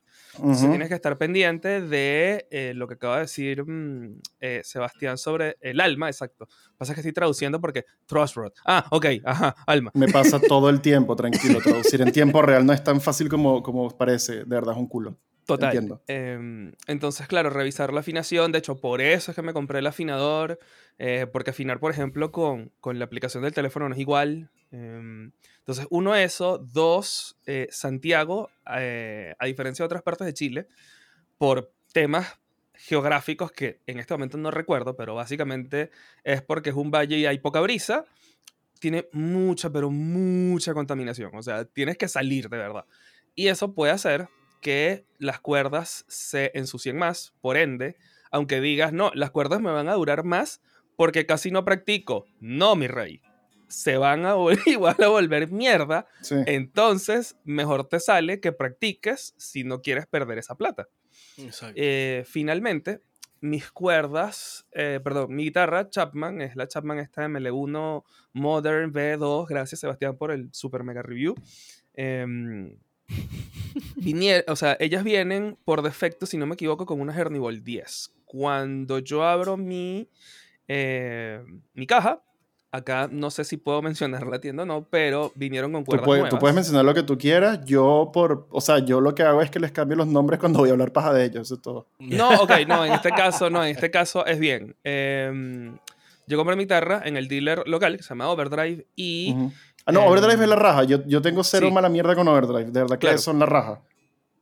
Entonces, nada, eh, estos panas, yo supongo que por un tema de stock, pandemia, etcétera, eh, no me vino con Ernibol, me vino con unas cuerdas llamadas sentarse. Y yo, sentarse, what the fuck. Le comento, sí, le comento, le comento esto a Sebastián. Y él me dice, no, no, no es sentarse, es stay in tune. Ah, ok. Ah, es huevón, Jorge de mierda, huevón. Sentarse. Son sit, Jorge, son sit. Yo pensé que era sentarse como, eh, ¿sabes qué? Pensé, pensé en cuerdas como españolas, como eh, Alhambra, Tavares, Savares, sentarse. Y yo, mierda, sentarse, huevón. Eh, no, esto fue completamente intencional. De verdad. tipo el papá doctor. Wow, acuerda sentarse, weón. Dios mío, te odio. Bien, entonces le pusieron sit, pero igual 10, o al menos pareciera, o sea, eh, sería la, decisión lógica y eh, por lo que se tardaron en entregarlas, yo hablando con los representantes de venta y lo que he visto de, en, sus redes, eh, estos panes se toman el tiempo, o sea, es igual o mejor que el proceso que te hacen de setup en Sweetwater. Yo diría que es igual o mejor, porque claro, al vender menos, pueden darle un poquito más de cariño a, la guitarra, porque es local. Entonces, eh, si alguien de acá de Overdrive lo está escuchando, pues muchas gracias por, por eh, entregarme la guitarra en condiciones chéveres. Entonces, bueno. Y pide, pide disculpas una vez por el chiste de sentarse, porque la verdad es que yo creo que se merecen esas disculpas. No, no voy a pedir disculpas por un chiste buenísimo. Debería, porque Dios mío, yo, yo por lo menos siento que necesito esa disculpa. Yo sigo diciendo porque sigo aquí sentado escuchando el mismo chiste okay. voy, a interrumpir, voy a interrumpir a Jorge, que habló de todo menos lo que le pregunté un poco. Mentira. Lo sé. Em, eh, con respecto al proceso, yo que estoy haciendo acá, estoy afinando ahora. Y yo decidí que como voy a montarle cuerdas bien gruesas a la guitarra, que venía con 940 de ElectroSync, que la vaina son ahí que huevón, cuerdas de abracitos y corazoncitos. Estas cuerdas son bien triputeras, son bien malditas. Y mi decisión acá fue, voy a poner mi guitarra en una afinación más baja. ¿Para qué? Para tratar de compensar el alza de tensión por el calibre de cuerdas con una afinación que sea más gruesa, o sea, más grave, perdón, o sea, menos tensión, para ojalá no tener que mover el tensor tan violentamente. Acabo de terminar de afinar la guitarra y Primero, te puedo decir que sí, efectivamente se movió el mástil. ¡Wow! ¡Wow! La, acción está burda de alta y tengo que bajar, tengo que... ¡Oh, por Dios! Pero no es insoportable, por lo menos acá arriba, que me gusta usar la tele como para rhythms, entonces puedo considerar dejarla así. Lo que realmente quería llegar es mi siguiente tip, cuando cambies cuerdas y ya la afinaste y pusiste tus cuerdas y todo el rollo, estira tus cuerdas. Es no un tip, no es algo que, ay, ojalá puedas hacer, es necesario que estires tus cuerdas. Uno dice como, pero es metal, el metal no es elástico. ¡Ah! Entonces, estira las cuerdas porque cuando tú colocas las cuerdas y las afinas, a la cuerda todavía le queda un poco más de como elasticidad que tú tienes que tratar de eliminar, ojalá, para que cuando termines de afinar finalmente, eh, no, no, no saques de afinación la cuerda cada vez que alteras la tensión. ¿Cómo? Haciendo bends. Entonces tú vas a agarrar tu cuerdita y yo lo hago de la siguiente manera. Yo presiono en el primer traste porque no la quiero sacarla de la cejilla. ¿Por qué? Porque me aflojera cada vez que la saco de la cejilla. La tomo en el doceavo traste y hago un poquito de tensión hacia arriba y hacia los lados, hacia arriba y hacia los lados. Yo no sé si son cosas mentales mías y que soy un maldito desquiciado o soy una blapaja o soy el cuerda whisperer, qué sé yo. Pero yo siento un poco como la cuerda se va aflojando mientras yo voy estirando, como ella tiene un poquito de give, como ella como que cede un poquito y cuando yo siento que ya, y, no lo doy muy duro, o sea, hago esto, esto no es mucho, es un poquito nada más, tú no quieres romper la cuerda, tú quieres solamente quitarle, como llevarla al punto en donde ya la cuerda no se pueda estirar más, donde ya no tiene más elasticidad en ese aspecto, solamente para los bends, entonces le quitas un poquito de tensión, ¿ok? Ahora, mientras hago esto, Jorge, eh, ¿tienes algo más que decir acerca de tu viaje de cuerdas? Eh, sí, sí, sí. De Antes hecho, de continúa, por favor. Perdón, hay un. De hecho, te venden un, un appliance, una, Sí, efectivamente. para poder Adelante. hacer eso de una manera más cómoda, que es que como que agarra la cuerda en dos puntos. ya, y Jorge, eh, Ernesto, párate un segundo. No, sin música, mala. Mala Pamela. Ajá, es que Pamela acaba de llegar y decidió tener... Ahí está. Espérate un segundo. No, yo lo quiero con música porque es la primera dama del reino de mucho bueno guiar, así que bien. de Banania. Esto no es un reino, esto es una dictadura. Entonces, eh, disculpe la interrupción. Por favor, Ernesto, continúa. Eso es la herramientica que veré si la encuentro y la pongo ahí en una foto, que es que tiene el handle y tiene como que para que agarres la cuerda en dos puntos y la vayas Sí. estirando por todo. A mí personalmente no me gusta mucho esa herramienta porque me he acostumbrado a sentir un poco con la mano ya como cuánta tensión estoy dando. Me pasaba con la herramienta que alaba demasiado duro. Pues La herramienta me ayudaba a hacer más fuerza y era como, "Ah, rompí la cuerda, entonces dejé de usarla. Yo tengo tiempo que no rompo una cuerda, ojo. Yo también, hace mucho tiempo no rompo una cuerda. No la quiero romper ahora, jaja, toco madera. Eh, Jorge, por favor, continúa. Sí, eh, justo me parece interesante la forma en la que Sebas estira la cuerda porque de las cosas que he visto es que este appliance del que habla Ernesto puede ser contraproducente. ¿Por qué? Porque, bueno, hay gente que tiene opiniones muy em, contrarias, extremistas es la palabra que estaba buscando. Y la solución de Sebas me parece súper bien por dos cosas. Uno, es un, eh, es un bend suave, o sea, e- es algo mucho más natural a lo que realmente vas a hacer con las cuerdas, en vez de alarlas así a, a- a lo maldita sea. Eh, y dos, porque justamente eh, es un tema de gusto y estás entendiendo cuánto estás estirando la cuerda. Porque al parecer, y de nuevo, yo, yo estoy nuevo en el viaje y, y por eso me compré el, el, el- el paquetote de, Ajá. de- de- Wow, para cambiar recuerda- cuerdas, sí. es que puedes romper el núcleo. Y si rompes el núcleo, cagaste. Mm, Va a Ajá. sonar mal. Entonces, eh, eso me parece interesante. Y Me lo otro, interesante que yo soy mucho más agresivo estirando las cuerdas. Mira, Claro. cada quien tiene su manera de hacerlo. Yo porque soy un cagado que no me gusta romper cuerdas y porque estas cuerdas me las regaló Jorge y que ladilla si en el episodio con Jorge las cuerdas que me regaló Jorge las rompo estirándolas como un pendejo. Yo estiro algo más o menos, o sea, yo agarro la cuerda así y pongo el pulgar para hacer presión hacia arriba con el dedo y hacia abajo con el pulgar. Yo hago así. Y le hago más o menos así un jueguito hasta que, sí, lo que, lo que él dice. Más o menos sientes como va soltando, pero al mismo tiempo le doy un poquito más para no tener que estar luego media hora volviendo a afinar y volviendo a afinar y volviendo a afinar. y volviendo a afinar. Otro tip medio raro que yo no sé si es verdad o no, pero como estamos aquí compartiendo información que nadie sabe si es fidedigna y certera o no, excepto Jorge que investigó de verdad, eh, yo leí una vez que la recomendación era que cuando tú fueras a afinar tus cuerdas, digamos que por ejemplo estás afinando en mi y estás apretando a mi y de repente te pasaste. Entonces tú aflojas, pero en vez de aflojar hasta el mi, la recomendación siempre sea que el movimiento final para afinar la cuerda sea apretando por la manera supuestamente en que están diseñados los engranajes de la clavija, que se bloquea mejor cuando aprietas que cuando aflojas. Entonces, si afinas aflojando, queda un poquito de movimiento en el engranaje, a diferencia de que si afinas apretando, que ya está bloqueado ahí. Eso lo, lo leí una vez y se me quedó siempre para mí ahí puesto. Yo lo, siempre lo hago sense. así, pero un poquito más por lógica que por, por haberlo leído. pero- Ay, ay, la lógica. Ay, ay, ay, lo veo, lo veo, lo veo de manera de física, pero sí tiene más sentido. Ay, que la a física.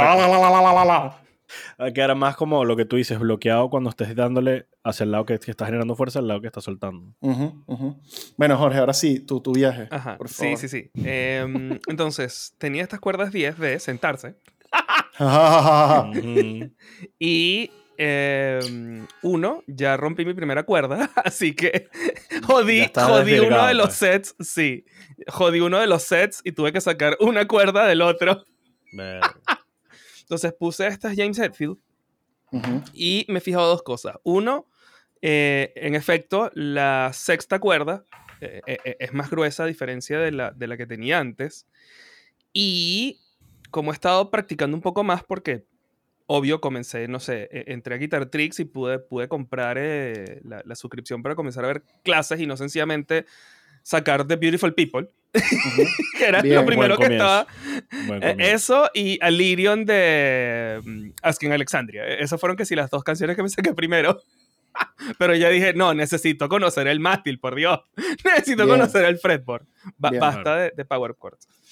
Eh, nada, entonces, por ejemplo, ahora que he estado aprendiendo a, a sacar Another Day, wow, dije, no, definitivamente estas cuerdas no son para mí.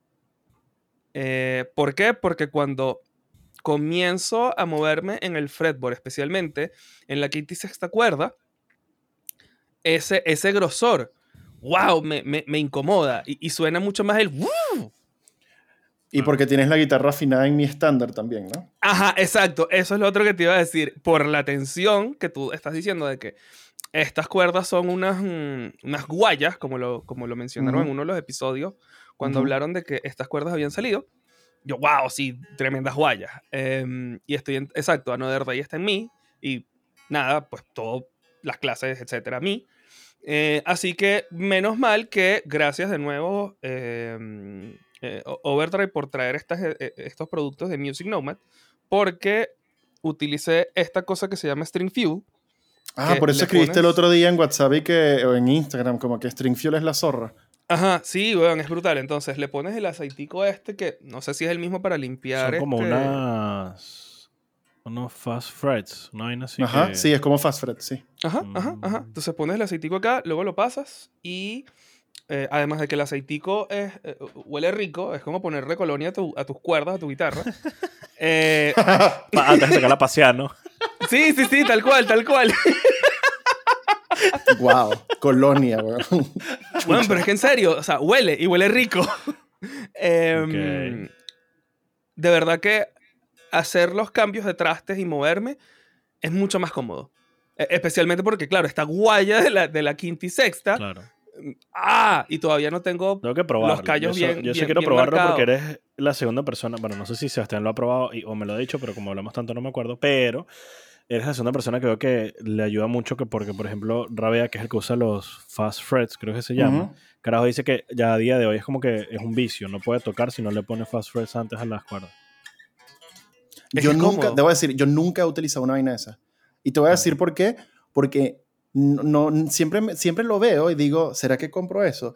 Y después pienso en la sensación de tener las manos como aceitosas y digo, ¡ah!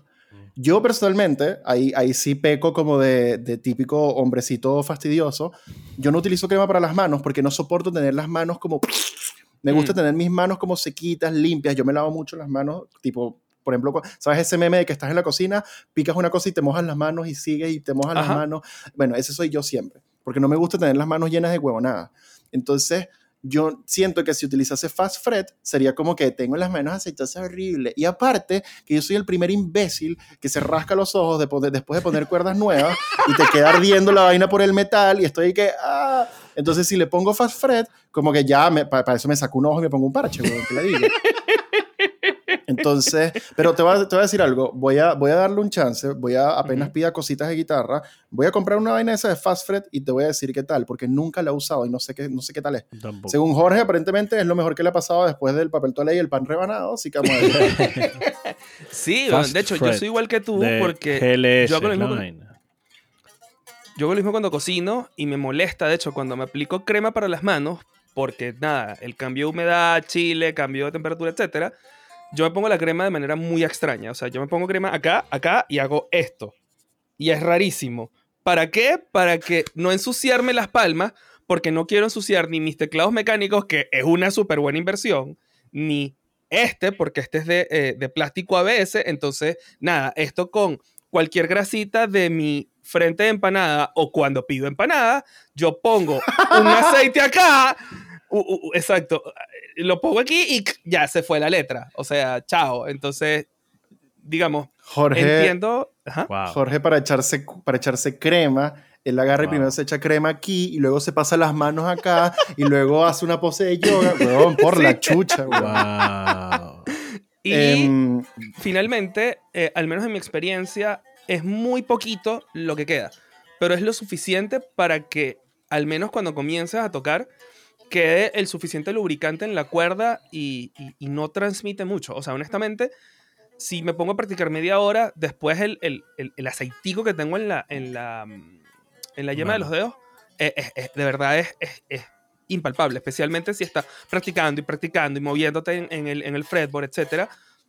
Al menos en mi experiencia no es tanto, pero hace Claro. la diferencia suficiente para que ese, eh, esa molestia, y yo que tengo un umbral del dolor bastante pequeño, es como, ah, no, ya, bien, estoy rodando, pero no me estoy creando callo y qué fastidio practicar y, ah, entonces... Claro. a Yo también te entiendo, a mí todo me duele, es una ladilla. Eh, pero bueno, Sí. continuando para interrumpirte un segundo con el proceso, moví el alma de la guitarra y la moví básicamente media vuelta en dos incrementos de un cuarto de vuelta.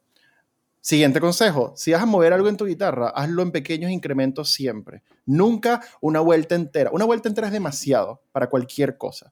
Entonces siempre un cuarto de vuelta cuando mucho o un octavo de vuelta son los mejores incrementos. Yo, porque tengo 15 años en esta vaina y aún así no sé calibrar bien, yo ya sé cuándo más o menos un cuarto de vuelta es suficiente y si no, pico, la echo para atrás y ya. Entonces apreté un poquito el alma y logré llevar la altura de las cuerdas a un lugar donde yo me siento cómodo, pero no tan bajo como por ejemplo y que, ah, me gustan las cuerdas con guitarras bajas, porque esta guitarra la estoy tocando en C, en C sostenido estándar, por lo tanto voy a tocar Mastodon con esta mierda, porque me gusta tocar mucho vaina pesada con esta guitarra, suena súper bien. Entonces yo sé que la, la cuerda, cuando está afinada más grave, la amplitud de la oscilación es más alta, es más grande, la cuerda se mueve más, tengo que dejar un poquito de espacio de todas maneras para que vibre y no trastee. Entonces están bien, pero no están súper bajas. Ahora, lo siguiente que debo revisar es la entonación, lo que significa es revisar que la cuerda afinada abierta sea la misma nota que afinada en el doceavo traste. Si está más aguda, significa que la cuerda está más corta, o sea, tengo, tengo que mover el carrito hacia atrás para darle más distancia de cuerda. Ahora, antes de yo hacer eso, Jorge, ¿terminaste con tu viaje? Eh, sí, de hecho, Cool. el, eh, la, la observación que iba a hacer es gracias por este episodio, porque es exactamente lo que esperaba y por lo cual compré la cartuchera de Dario, porque fue como, ok, o la mando un luthier porque además es un fastidio, porque no tengo funda y yo tengo que aprender a hacer esa vaina, porque imagínate todos los meses llevarle a un luthier solamente por cambiar las cuerdas. Y tú me dijiste, No. no, o sea, No. le preguntaste, es como, no, o sea, tú le mandas un luthier para cosas realmente importantes, pero cambiar unas cuerdas, no, además. Y finalmente, era la única relación calidad-precio tipo Xiaomi donde traía, traía adicionalmente esta cosa que Yes. yo Ah, sí. decía, Yo tengo la misma. De hecho, yo tengo esa. Yo utilizo esta verga. ajá, exacto, yo entonces tengo fue esa como... Y tengo esta. Esos son lo mejor, eso es lo mejor del mundo, weón, los filler gauges, weón. Porque aparte te vas aprendiendo como qué guitarra le corresponde cada filler gauge para que cuando cambies sepas si. No, es lo máximo. Con respecto a lo que dice Jorge, eh, pequeña pausa de intromisión de Mucho Bueno Gear de nuevo, es que, em, mira, no es un episodio acerca de mantenimiento, pero curiosamente es como cuerdas y mantenimiento, parece. Entonces, mi recomendación es, si no sabes qué estás haciendo, llévalo a un luthier, pero ojalá te puedas tomar un poco el tiempo para ir aprendiendo lo básico. O sea, colocar cuerdas bien, que uno dice como, huevón, todo el que toca guitarra sabe poner cuerdas. No, pupi. No, pupi. Yo tengo un amigo que toca muy bien y que canta divino y es un hombre hermoso que se llama Ignacio. Y este carajo es el carajo más bruto para poner cuerdas, a nivel que cuando él pone cuerdas y luego se las pongo yo, yo sé si esas cuerdas las puso yo o las puso él por el nivel de desgracia en el que está la vuelta de la cuerda, porque él deja mucha cuerda ahí en, en la clavija. Es impresionante. Sí, weón. Entonces, aprende a poner cuerdas eh, y aprende un poco sobre el funcionamiento de tu instrumento. O sea, ay, Jorge, ¿qué hiciste? Oh, Eso es bastante cuerda, pero ok, después vamos a hablar de eso. Hablamos en privado, no te preocupes. ¿Qué? No.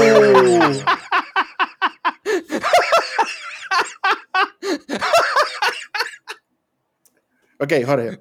Esto no te va a servir de nada y no te vas a acordar de esto y luego me lo vas a tener que preguntar otra vez. Pero mira, a ver, a ver, Ernesto.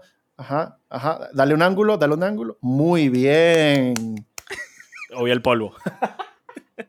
Mira, no, yo no les puedo mostrar esto porque estos son locking tuners y esto es trampa, Ya, pero claro. Jorge, yo tengo una norma para poner cuerdas en clavijas normales.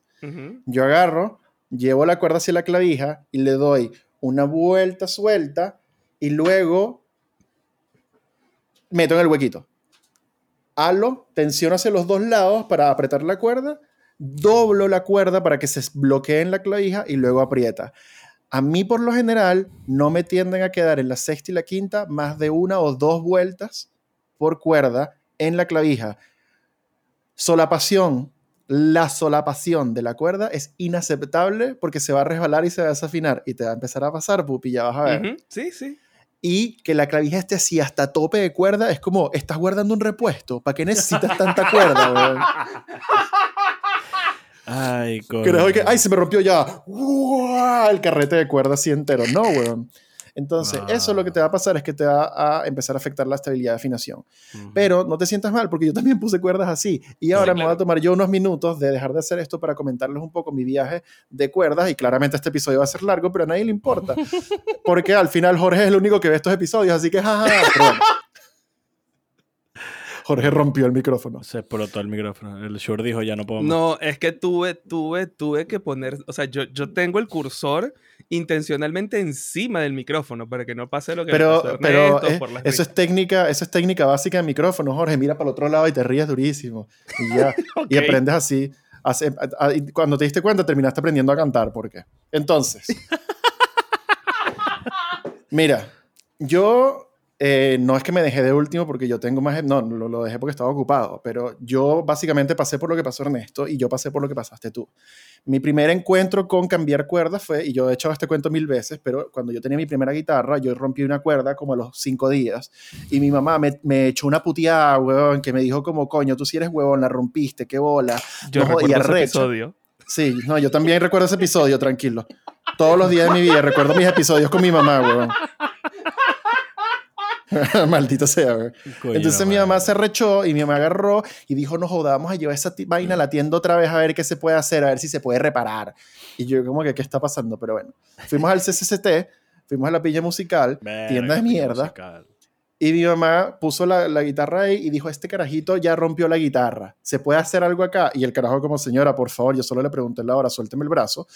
Y le dijo como, señora, tranquila, relájese, deje de putear al niño, este, la cuerda es un consumible y la guitarra está en perfecto estado y no pasa nada. El carajo agarró, me trató de enseñar a poner una cuerda, claramente no aprendí nada porque aprendí hace como dos semanas a ponerlas bien y eh, cambió la cuerda, cambió todas las cuerdas, todo listo y resulta que, jaja, las cuerdas es un consumible. Bien.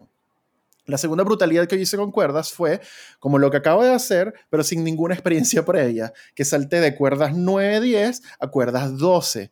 ¿Y por qué? Porque me parecía interesante ver qué pasa si montas una cuerda más gruesa y por qué no en mi estándar.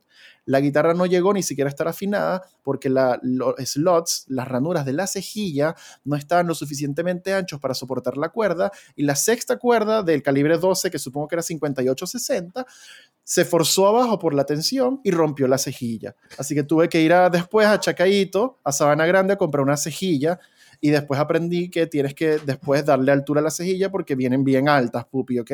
Pero eso lo aprendí también hace como un mes. Entonces yo he pasado por esas vainas. Yo al principio también, yo nunca le paré bolas a las cuerdas que estoy comprando, que necesito. Era como, ¿sabes qué? Dame el rosado, el paquete rosado, porque ese es el que tiene el calibre que a mí me gusta, que es 942, creo que es.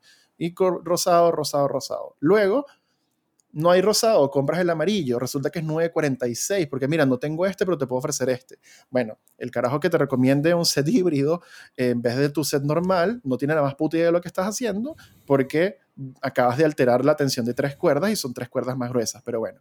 Y ahí fue que empezó mi viaje un poco con las cuerdas. Y yo no empecé a prestarle atención, honestamente, a qué cuerdas estaba poniendo, porque estaba en Caracas, Banania, y no tenía acceso a nada, sino a como que esto es lo que hay. Y más bien, a veces inclusive la plata era tan poca y las posibilidades eran tan acotadas que había que hervir las cuerdas. Sorry, pero tocaba, pues. Lo hice muy pocas veces porque la verdad es que siento que quedan horribles. Eh, no me gusta hervir cuerdas, lo detesto y prefiero poner cuerdas nuevas, así sean unas cuerdas de mierda.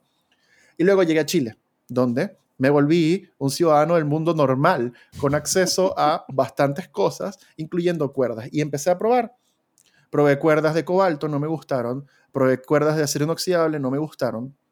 Probé varios calibres de cuerdas y al final siempre me he encontrado más cómodo en la sensación entre 9.46, 9.5 o 10 cuando me siento muy machote.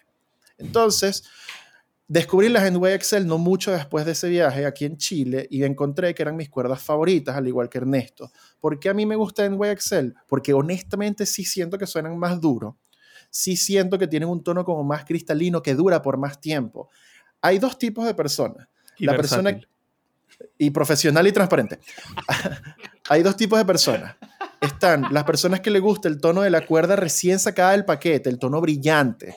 Ese, inclusive, eh, ese como metaliqueo que tienen, ese claqueteo intenso y otros términos de reggaetón, y les gusta full eso, a tal punto que hay personas que, por ejemplo, cuando van a grabar, dicen, no, cuerda nueva por cada tema, porque, o sea, no, o sea, rápido, perdió el metaliqueo. Bueno, igual rápido. a los, los artistas que cambian cuerdas justo antes de entrar al concierto. Y si están en tour, Exactamente. es un paquete de cuerdas antes de entrar.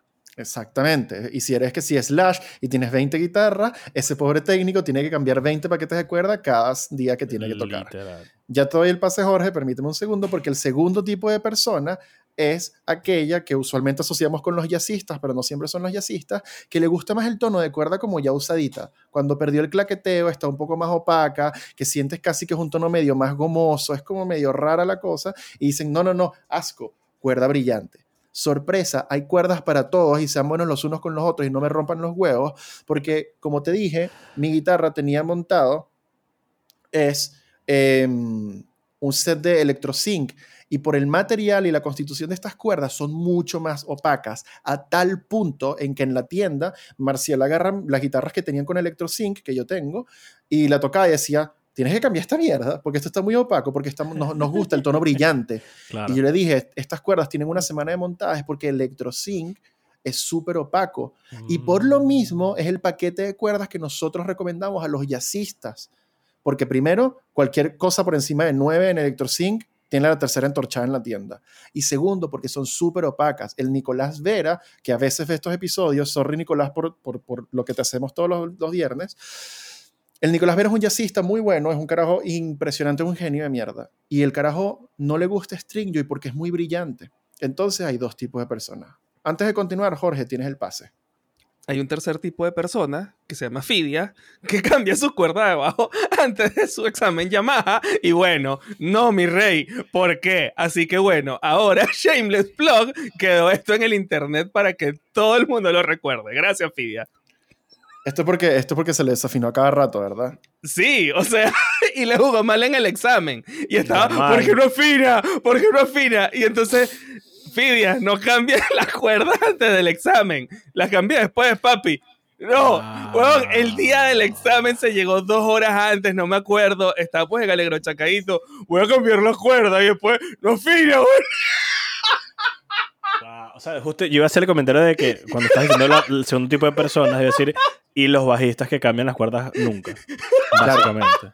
Nosotros porque estamos hablando de cuerdas de guitarras, pero como Claro. Jorge lo introdujo, las cuerdas de abajo es otro mundo. El guitarrista, yo personalmente no soporto que mis guitarras pasen más de tres meses con las mismas cuerdas. Así las use poco, así lo que sea, porque siento que ya no suena igual, siento que es demasiado tiempo por una cuerda y por lo general se me ensucia el diapasón y no soporto un diapasón inmundo. Jo- Ángel, limpia tu mierda. Entonces, eh, yo personalmente mi límite es cada tres meses. Creo que esto es, esto es Ernesto. Iba a decir que Ángel, no, esto es Ernesto. Ernesto, lo que, ya los que vieron el episodio anterior saben, Ernesto coloca en un tirro, en un adhesivo, en una cinta adhesiva de papel, en su guitarra, qué cuerdas puso, qué grosor y cuándo las montó. Ernesto en este momento, cuando hizo eso, es más inteligente que yo. Porque yo tengo que acordarme cuándo coño las monté. Mira, como está mostrando ahora. Es que lo en el empecé a hacer porque me pasa eso. No me acuerdo Sí. cuándo les puse las guitarras antes. Ahora, eh, encontré que en, YXL eran mis cuerdas favoritas porque se sienten mejor, duran más, de verdad como que cumplían la promesa. Eso sí, costaban el doble de lo que cuesta una cuerda normal. Entonces, tuve que aprender un poco a cuidar más mis cuerdas, o sea, limpiar las cuerdas, por ejemplo, después de cuando uno toca, es súper, súper útil. Cuando Ujú. termines de tocar, primero, antes de tocar, lávate las manos, coño. Sí. O sea, ¿cómo, cómo es posible que tú fuiste a comerte una perola gigante de empanadas y luego fuiste a tocar con la mano grasosa? No seas asquerosa. Mira, Jorge tiene ahí un alcohol líquido inclusive, para no ponerle COVID a las cuerdas, náguara. Segundo, después de tocar, pásale un pañito, haces un pañito solo seco. repete. Achú. Achú. Exacto, tengo un pañito para las cuerdas. Otro tip, por cierto, ten pañitos separados para cada cosa. Y tu pañito de las cuerdas, que sea solo el pañito de las cuerdas, no importa. Y no tiene que ser un pañito de microfibra, puede ser una toalla vieja que tengas ahí, no importa. Jorge tiene 50 pañitos como está mostrando ahora. Otra cosa es, terminas de tocar, lávate también las manos porque después te raca los ojos y eso arde porque te quedó como metalcito ahí. Eso arde full. Ya me ha pasado a muchos, ¿ok? Entonces, así es como tienes un mejor, una mejor mantención, una vida más larga a tus cuerdas. Y cuando compras cuerdas que cuestan el doble de una cuerda normal, es importante. Otra cosa, como ya mencioné antes, lubricación. Menos fricción, más vida longeva a tu cuerda. Y luego de eso, entonces, eh, me quedé con mucho, mucho tiempo con, con, en Excel, a tal punto que ya las cuerdas Hernibol normales no me gustan porque las encuentro como carentes de vida, opacas, y no.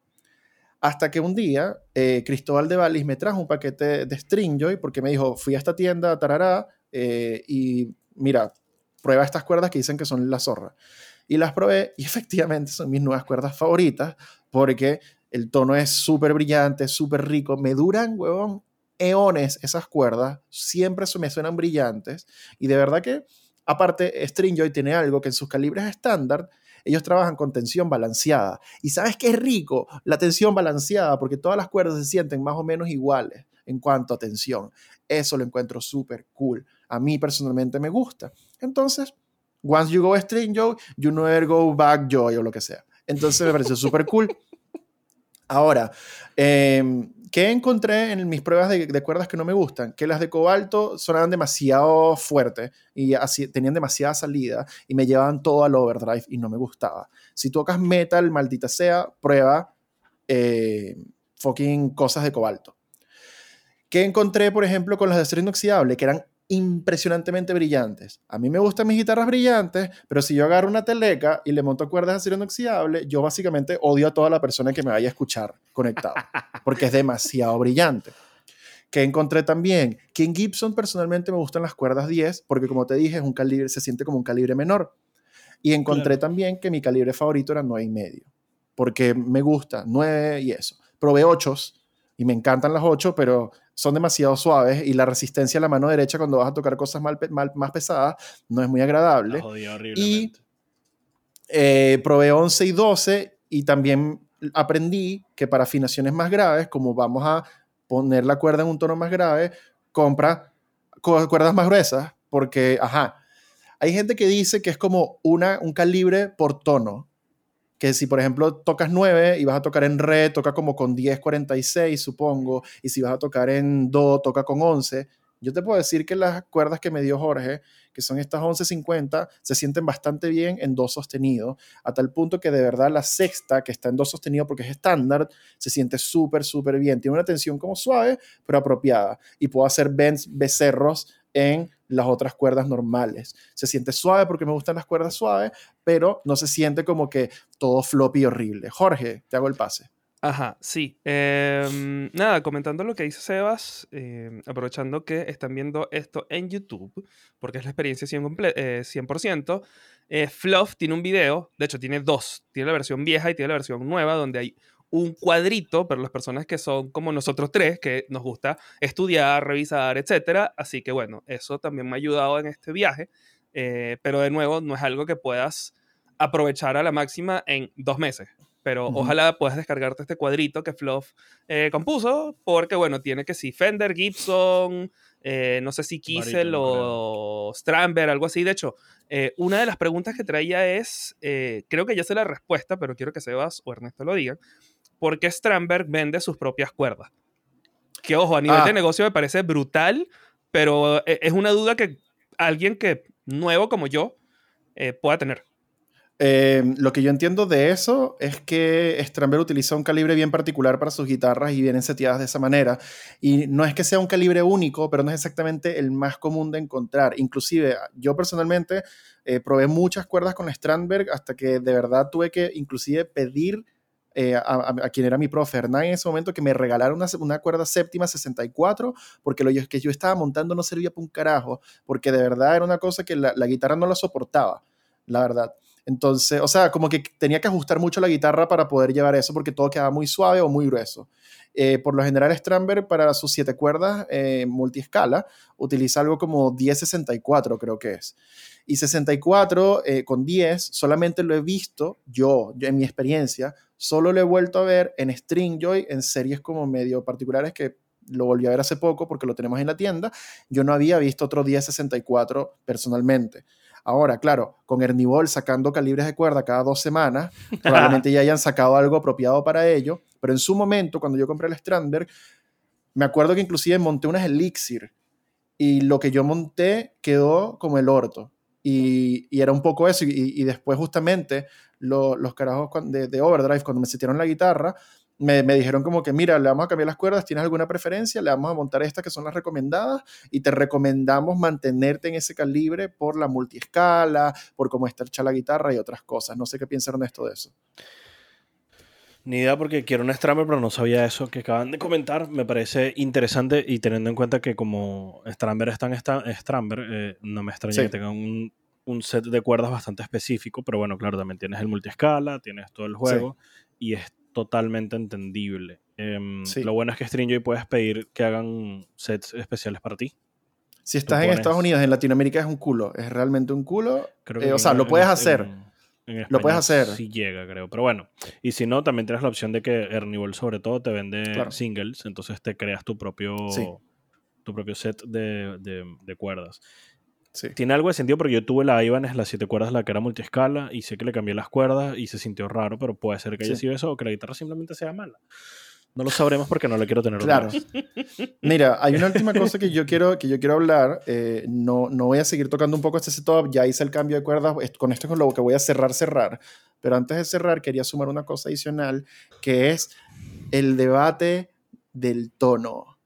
Porque, o sea, mira, como, te, como comenté en el principio, el asunto de las cuerdas involucra una serie de eh, fanatismos, percepciones extrañas y micromachismos extraños en donde te dicen, esto sí es una cuerda de hombre, a la Les Paul hay que ponerle 11 porque así es como toca un macho. Y es como, señor, por favor, deje de estar sobando la burra y escúcheme un segundo. ¿okay? Aléjese del animal Pobre de granja. Burra. Pobre burra. Entonces, ¿qué pasa ahí? Tenemos una, una especie de percepción extraña en donde asociamos mayor grosor de cuerda como implica más material, va a entonces sonar mejor, va a tener mejor tono. Curiosamente, como tú citaste un video de Fluff, yo voy a citar un video de Rick Beato, que uh -huh. es bastante popular, en donde él hace el experimento, toman varias guitarras y las suenan todas con diferentes calibres de cuerdas. Ese lo vi. Y lograban exactamente el mismo setup. ¿Y cuál es la conclusión? Bueno, primero, ellos hablan un poco de cómo en qué momento se empezó a tener esta percepción extraña, porque curiosamente en lo que eran 70, 80 y por ahí, la idea era utilizar, todo el mundo utilizaba nueves, utilizaban ochos inclusive, como que 10 ya era como que, uy, es como muy pesado, porque bueno, primero era mucho, mucho threading y era otra, otra percepción sobre la guitarra donde la comodidad prelaba más que o pesaba más, perdón, que el, el, el, el, tono y lo que sea. Y nadie se había inventado esa percepción extraña. Hasta que llegó papito Stevie Ray y empezó a montar cuerdas 18.000, como 13 creo que era en su estrato. Sí. Y esto es un carajo que toca muy rápido, toca muy bien, suena increíble y hace unos bends monstruosos. Y todo el mundo dice, yo quiero sonar como Stevie Ray. Yo quiero tener el tono de él. Yo quiero ese tono pesado, blusero, maldita sea y si hay carajos que son bien acérrimos fanáticos de las cosas tradicionales, yo creo que la gente que es fanática del blues va muy por ahí. Y se empezó a generar entonces esa idea de que la cuerda gruesa, la cuerda gruesa, la cuerda gruesa, la cuerda gruesa, o eres una mami. Es como, a mí me gustan mis cuerdas nueve, pero bueno. Ahora sale nuestro querido Rick Beato, a quien yo le tengo mucho respeto, porque de verdad lo encuentro una eminencia, hasta que saca videos quejándose, y ahí no me encanta la idea. Y hacen este, esta, esta prueba como científicoide. ¿Y cuál es el resultado que ellos encuentran? Que la diferencia que tiene una cuerda más gruesa a una cuerda más delgada no tiene tanto que ver en tono y salida y no sé qué, sino en el contenido de los bajos de las frecuencias bajas que van a emitir esas cuerdas. O sea, una cuerda más gruesa Como mueve más material, aparentemente entonces, porque es más grueso el material que se mueve, tiene más bajos. Inclusive, Rick sugiere que si tú quieres limpiar, por ejemplo, un poco la mezcla de, o de tus guitarras al grabar, porque tienes mucho boomines y mucho bajo, baja el calibre de cuerda, papito, no necesitas 12, cálmate.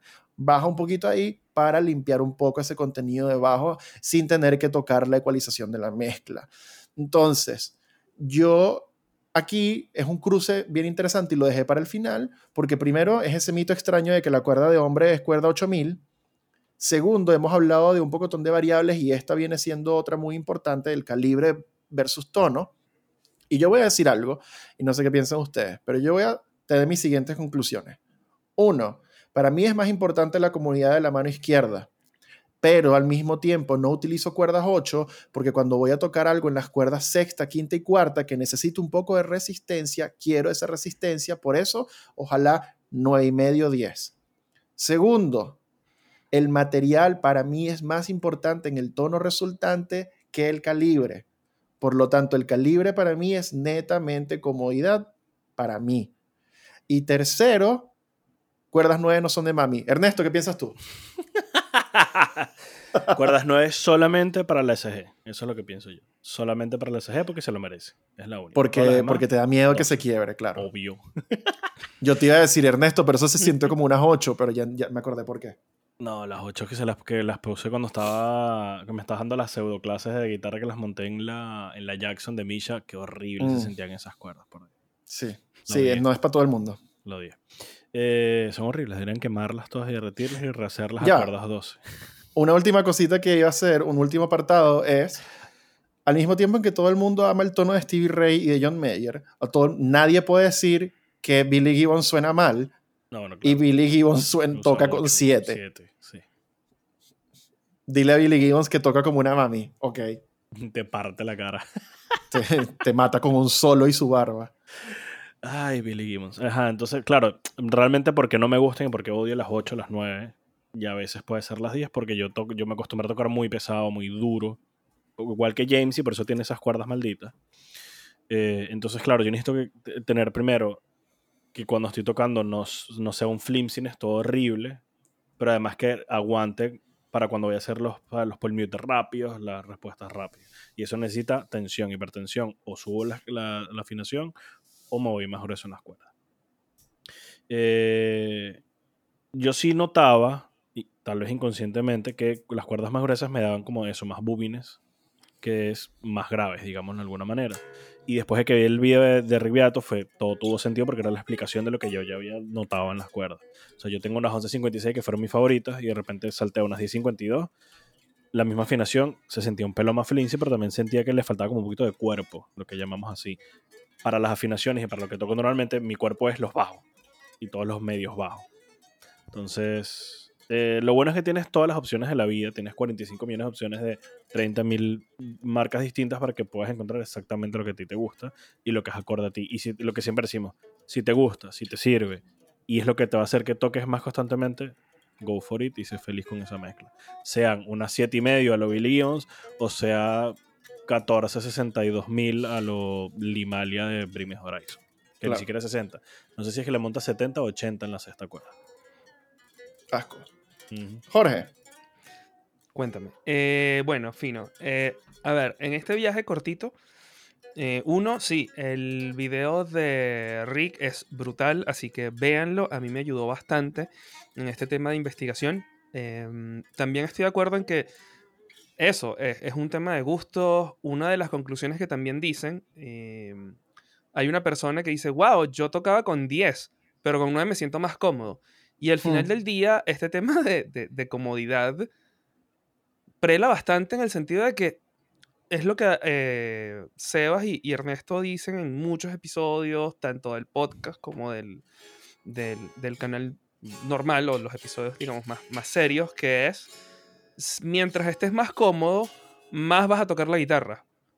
Ergo, ya, puedes resolver problemas de eh, tono o sonido con el ampli, con procesamiento, con ecualización, pero es eso. Y dos, si estoy de acuerdo, eh, allí Ernesto vio más física que yo por, por el, eh, el, rubric del- de la carrera, pero si tienes dos cosas, o sea, dos, dos líneas de algo de X material, eh, y, las, y, los, no sé, con un yunque, por ejemplo, y le pegas, obviamente el material va a ser mucho más la diferencia en el sonido a que si le agregas más material a esta cosa que es casi imperceptible. Entonces, bien allí. Y segundo, recordemos que es una herramienta, o sea, al final del día, em, más allá de lo que dice Seba de los micromachismos, lo que hablamos con las uñetas, esto es una herramienta. Entonces hay gente que ya para grabar utilizó estas, pero para en vivo utilizó otras, porque entonces en en vivo quizás si quiero más bajo o no quiero tantos bajos, pero para grabar tengo que tener demasiado cuidado porque bueno, eh, eh, hay que cuidar y eh, también lo que dijo Sebas en un episodio, mientras más hacia la fuente yo haga todo el tuning de mi instrumento, menos tiempo voy a pasar yo en postproducción arreglando esos detallitos. Entonces, eso, o sea, recordar que es una herramienta que hay un montón de cuerdas y, y calibres para, para todos los gustos y no sencillamente quiero sonar como esta persona, porque es que la cuerda es una variable, la guitarra que usan es una variable, la eh, uñeta que usan es una variable, La manera de tocar también. la manera de tocar, o sea, y recordemos que, exacto, todo, todo, todo, eh, hay un montón de variables y, y que sencillamente no somos esa persona, por circunstancias, por experiencia. Eh, ustedes mismos en estos días, no sé si fue en, eh, por privado por Instagram, el, el disco este de Queens of the Stone Age tiene un montón, pero un montón de amplis y micrófonos. Loco, no vas a sacar el mismo sonido con un solo neural DCP, Ujú. más una guitarra, más una interfaz y, y- y un tube screamer. O sea, no. Entonces, eso, o sea, busquemos el sonido propio, sí, tratemos de imitar a los grandes porque eso nos, hace ir más allá. Pero mira, en cuanto a cuerdas, a mí la comodidad me prende un poco, sobre todo que estoy comenzando.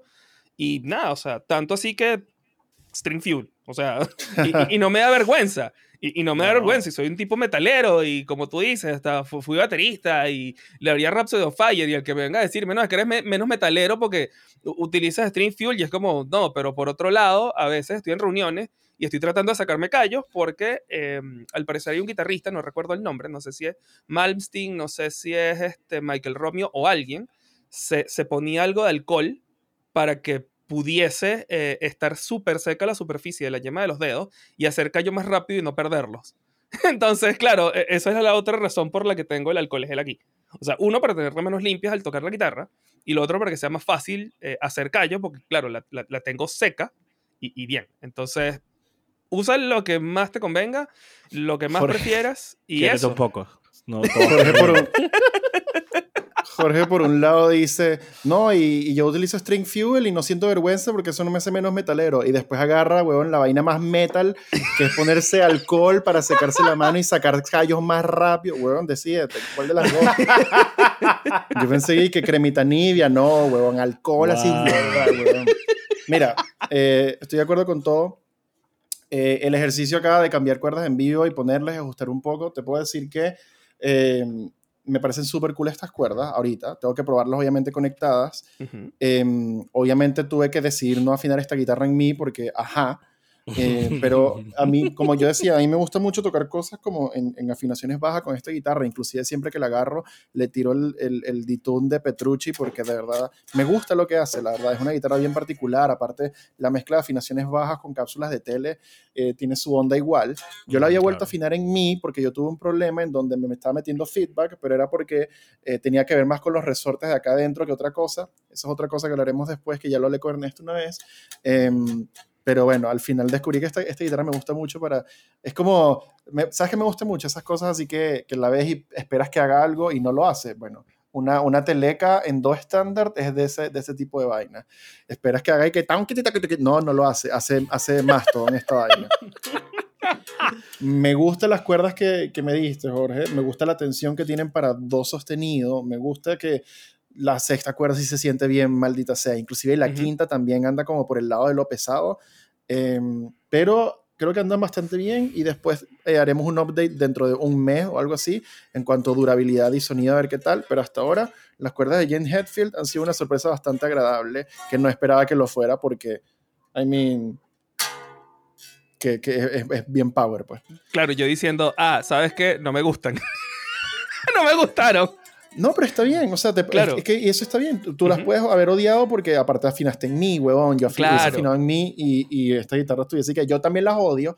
Em, pero para lo que yo hice, que ob- obviamente quería afinarla en otra cosa, estas cuerdas funcionaban bastante bien. No las quería montar en la Les Paul porque no quería realmente tener 11 en una Les Paul que se iban a sentir como 10 y medio. No quería eso, quiero la Les Paul cómoda. Entonces, para el objetivo están bien. Y es básicamente eso también lo que tú decías. Son herramientas, son variables. He decidido que esta herramienta, su trabajo el cual yo la estoy usando, es afinación más pesada, así que agarré las cuerdas para ello.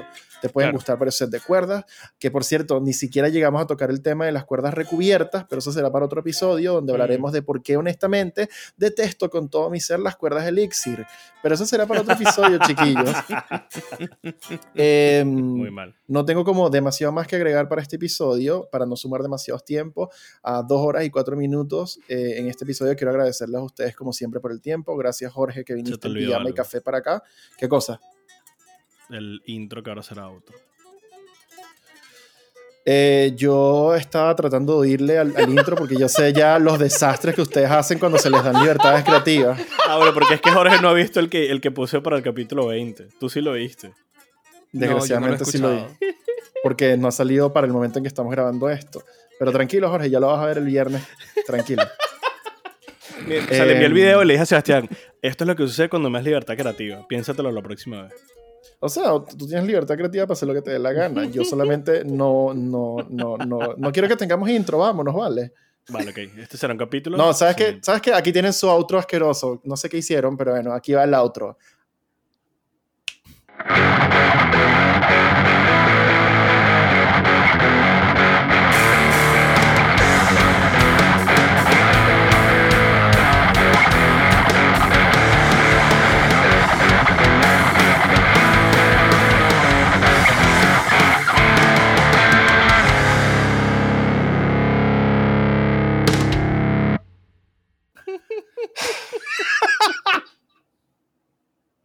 Habiendo dicho y hecho esta cosa horrible, ahora sí.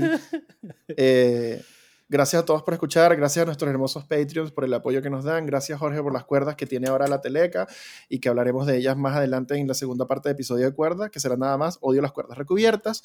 Gracias Jorge por tu tiempo, por venir sin haber desayunado. Gracias Ernesto por el tiempo, em, por estar aquí a tus 7 de la tarde creo. Em, 5 y 43, pero sí. Ah, mira, nos movimos un... Sí, 5 y cua- Ah, sí, estamos una horita más atrás ahora. Y eh, gracias a ustedes por escuchar dos horas y cinco minutos de podcast. Esto ha sido mucho bueno que ir el podcast. Yo he sido Sebastián. Recuerden que hay que ir para todos y sean buenos unos con los otros. Él ha sido Ernesto y él ha sido Jorge. Gracias por ver, gracias por su tiempo y chao, chao.